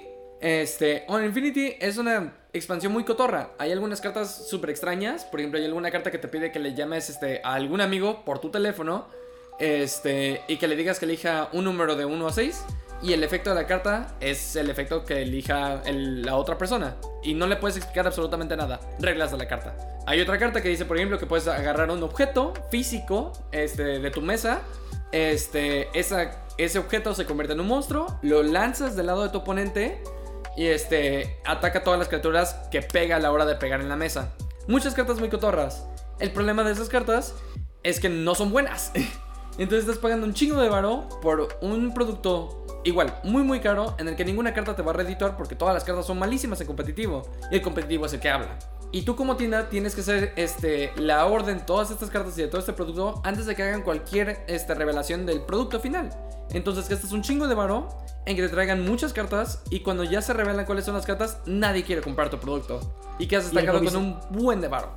Y, el hobby se muere bien curero porque los jugadores ya no están renovando y es como, pues ya no hay, ya no hay incentivo, puedo jugar, puedo jugar Exacto. Magic Arena y la tienda pues se muere porque ya no puede. Y la tienda cierra. No vendió el producto y como cerró, pues esa mierda, esa comunidad se muere, a la verdad. Ajá, exactamente.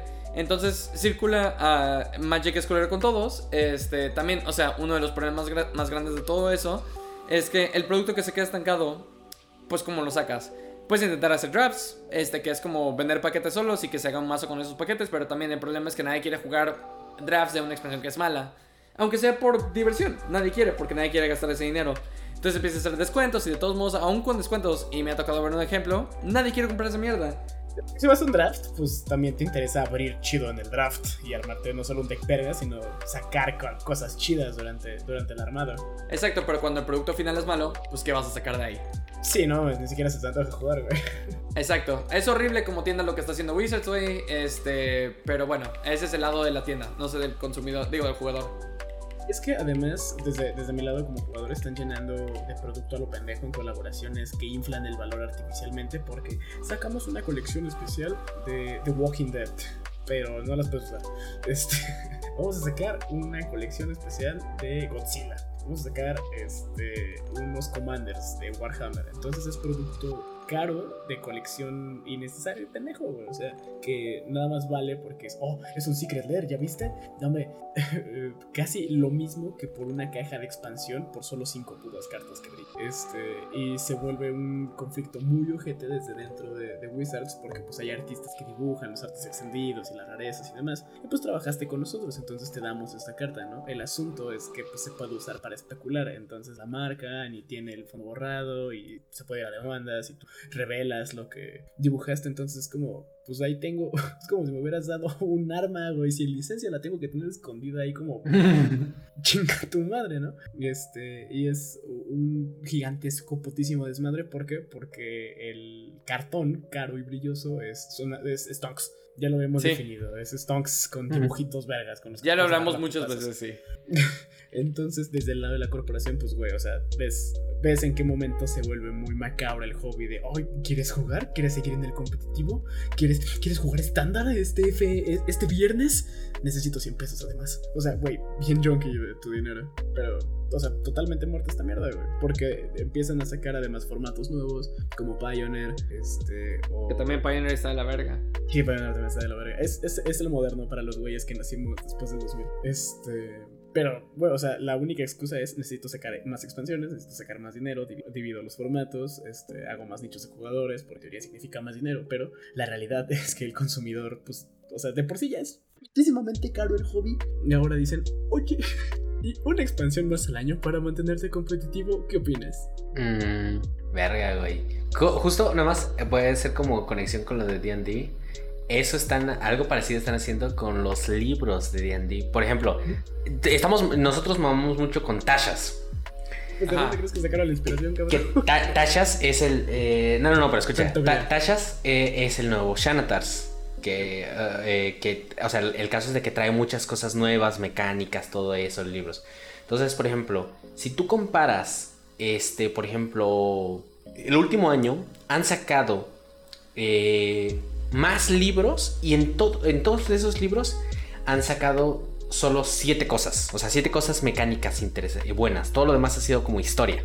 Que no está mal, pero a lo que voy es, el año pasado sacaron treinta y tantas cosas mecánicas. Para no complicarme con unas cosas. Con menos libros, con solo cuatro libros.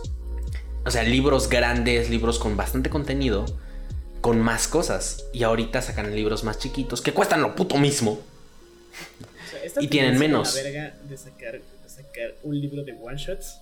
Dame una aventura, hijo de tu puta madre. Te estoy comprando un libro. No quiero 17 chiquiaventuras en Candlekeep. Y que no están mal, ¿no? Está de huevos. Además, incluyeron escritoras mexas. Pero, güey, o sea. tenemos aventuras súper gordas y súper interesantes. Como güey, Curse of Strat, por ejemplo. Y.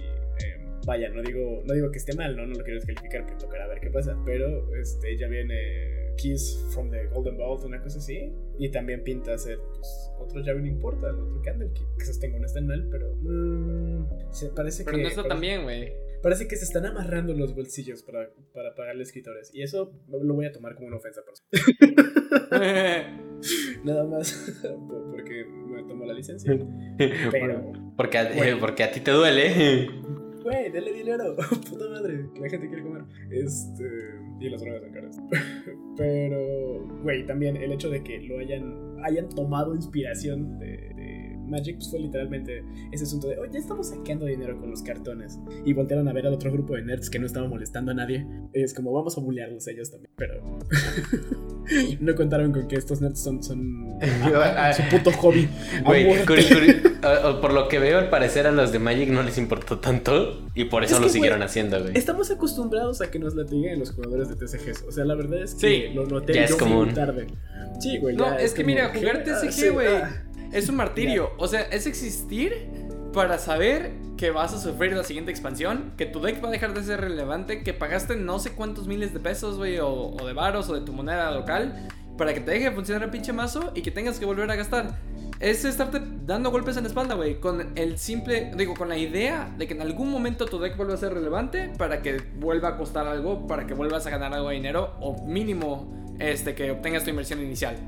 Es horrible ser un jugador de DSG, pero todos lo hacemos porque somos cricosos. Es, es una existencia dolorosa. Yo, yo por eso ya me pasé puros digitales y me voy a aventar así nada más el flex. Llegué la temporada pasada a Maestro en Legends of Runeterra con un puto deck viejísimo. Este, y Maestro es básicamente el Challenger de Legends of Runeterra. Entonces, O sea, sí, güey, pero me das asco por estar jugando digital. güey. Eh, es ¿Ves? que- ¿Ves? Entre ustedes mismos, puta comunidad de Es que nos odiamos, güey. Malditos Odiamos jugadores de TCGs. Arruinaron el juego de los juegos de TCGs. Güey, el TCG estaba arruinado antes de que las corvos metieran las manos, güey. Ya era, ya era una cagada. ¿Nas- nació muerto? Sí, güey. No, o sea, porque no, nació demasiado vivo. Ese es el problema. El fenómeno de los carpeteros y la reventa y este, los locatarios hablando producto y todas estas prácticas superñeras que se dieron alrededor de, güey, stonks de papel, stonks con dibujitos de monstruos. Ahí está, la Y solución luego- era digital desde el inicio, güey. Toda la vida, güey. Y las corpos Maldita voltearon sea. a ver el juego y dijeron, ¿cómo? ¿Qué? ¿Qué Más dinero. ¿Con nuestro producto? Y si hacemos más dinero. Y empezaron a hacer short prints y, güey, empezaron a arreglar el juego desde arriba, o sea. Sí, e- es como de, "Mm, yo quiero un poco de eso, a mí me gusta eso. Dinero. Exactamente. Que, que querían su rebanada del pastel, pero, güey, las, las corpos no saben medirse. Y Sí. el- otra ventaja del digital es que puedes mantener el balance más rápido porque solamente puedes alterar el texto de la carta digital. Y es como, ya pues ya, está bien, no tengo que preocuparme por las 20.000 impresiones que venimos hace un tiempo porque ya Tagarazo ya es imposible de manejar, ¿no? Pues sí. Sí, claro. cosas. Aunque sabes cuál es un problema con lo digital, indirectamente, que no puedes ten- a- tener, o sea, con TCGs tal vez no, pero por ejemplo yo lo digo en juegos de rol, no puedes tener acceso a lo anterior.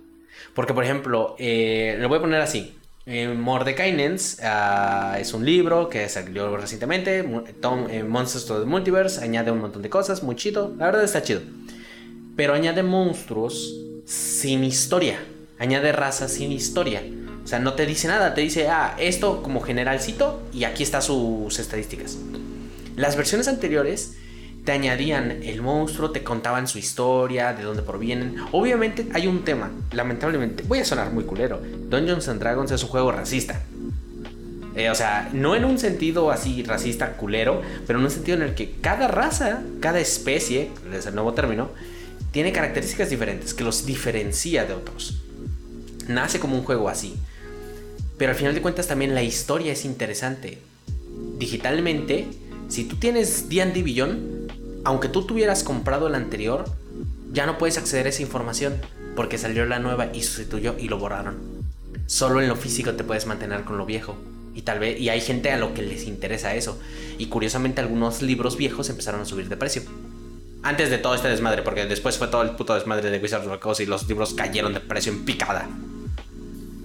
pues, este, volviendo a citar a la Biblia, Lee Harvey Oswald en The Permanent of Truth dice, el papel me gusta porque no lo puedes hackear. El papel no se puede. Exacto. Oh, güey. Güey, estás muy chingón con tus referencias a The Foreign of Truth, ¿eh? Es que, güey, es la Biblia, Es que güey, la revisité la, semana pasada también. muy bonito, muy bonito. Pero pues bueno. Creo que hasta aquí llegamos porque si no ya no. Reflexiones finales, llevamos dos horas ranteando. Es que, güey, ha sido creo que el episodio este, en el que más malicia y eh, malevolencia hemos traído a la mesa. Es que, güey, Ah, siempre no, que vamos hablamos a de hablar de. religión una vez. Eh, o sea, sí. mm, Bueno. Más común, Es que- malevolencia más común, porque el dinero es algo que todo mundo se puede identificar con él. Y es que, güey, también está detrás de muchas otras cosas bien siniestras, como eh, la religión, o sea, güey, también, también la guerra. es- La religión es una corporación. Sí, no, ¿Qué y es capital lo que buscan. Vaya. ¿O para qué necesitará Dios mi diezmo? El punto. Se está volviendo un poco caro eso del cielo. Cada semana dar dinero. Mm. ¿Habrá, ¿Habrá suburbios en el cielo? ¿Me cobrarán rentas según en qué posición esté? Supongo que mientras más cerca del trono sube la plusvalía. Tendría sentido. Claro. Mientras, mientras más cerca de, de los este. de los arcángeles y todo este desmadre. De los querubines. De los Con sus ojos y sus círculos llenos de. sus esferas de ojos. Pero bueno. y sus formaciones céntricas. Eh, Pero dinos, ¿reflexiones noble. finales? Ah, ah, sí, es cierto, reflexiones finales. Yo, las corporaciones no son amigas, Noble ya lo dijo varias veces. La única manera de pelear contra ellas es en su propio terreno. Con tu cartera, lo cual es estúpido, pero lamentablemente así funciona. Aquí tu, tu voz no sirve, tu voz no tiene valor. Lo que vale es Verga, ¿qué es cómo usas tu dinero. Así, así vivimos lamentablemente. Así, comuni- así comunicas tu mensaje. No paguen nada a Twitter, por favor. Twitter está valiendo verga. Aléjense de ahí. Um, pues reflexiones finales, eh, ya saben, ninguna corporación es su, es amiga. En tiempo de consumo, reparar rebeldía y como dijo este Shohei, cerrar antes los bares no es la solución y mucha policía siempre poca diversión. La próxima semana vamos a hablar de este tema, eh, me tenía emocionado desde el año pasado, banda. Eh, vamos a hablar de una película que me encontré hace nada basureando por Netflix. Es, en lo que a mí respecta, la mejor película de terror que se ha hecho recientemente. Eh, Ok. y, y- y ni siquiera tiene un monstruo. O sea, ni siquiera, ni siquiera hay un espectro. Entonces la próxima vamos a. La próxima semana vamos a hablar de Incantation, de Maleficio, una, una película que además va a tener un dilema chistoso por ahí, tratando de definir algo. Y, y, pues nada, es menos de dos horas de pura diversión. Ok, yo nada más una cosa. Tengo este, una idea final que a mí se me olvidó. Digo, no puse en la mesa. Este. Fue cortada de inspiración. Ah, no consuman basura. Ya lo dijimos muchas veces. No apoyen a Wizards of the Coast. No apoyen a Velma. Dejen a Guarden en la mierda. Por favor, traten de hacer algo bueno por este mundo. Sean mejores. Pero no como lo dice este, el programa basura de pinche. Este. de- de- bueno, los malditos programas basuras de Disney. En específico estoy hablando de este. Halcón y. No me acuerdo cómo se llama este güey.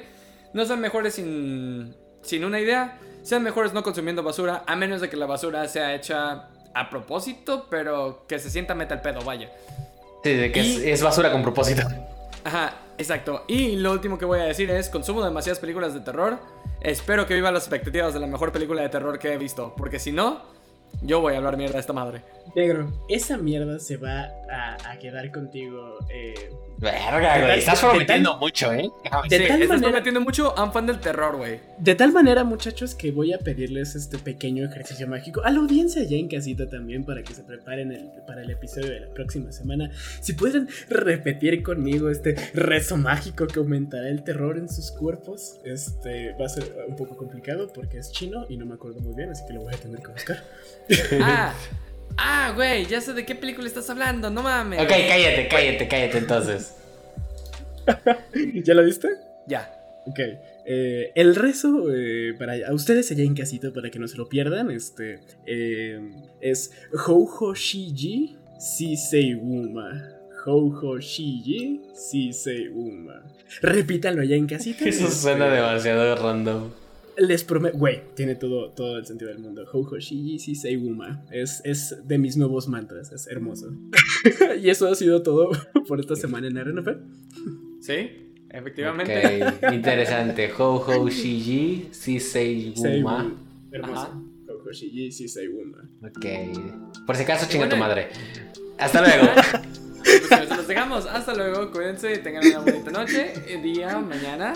Y nada. Bye, bye. Que no se olviden de compartir nuestro. Aguanta, que no se olviden de compartir nuestra producción. Por favor, le echamos muchísimas ganitas. Este. Bueno, a veces. Este, espero que hayan disfrutado el programa de hoy. Besitos en el pollo y yo. Nos vemos la siguiente semana. Y pues nada, esto será todo por RNP. Se despide, chao. Aquí te Ya que no le quedan nosotros. Bye bye. Bye bye. Hasta luego.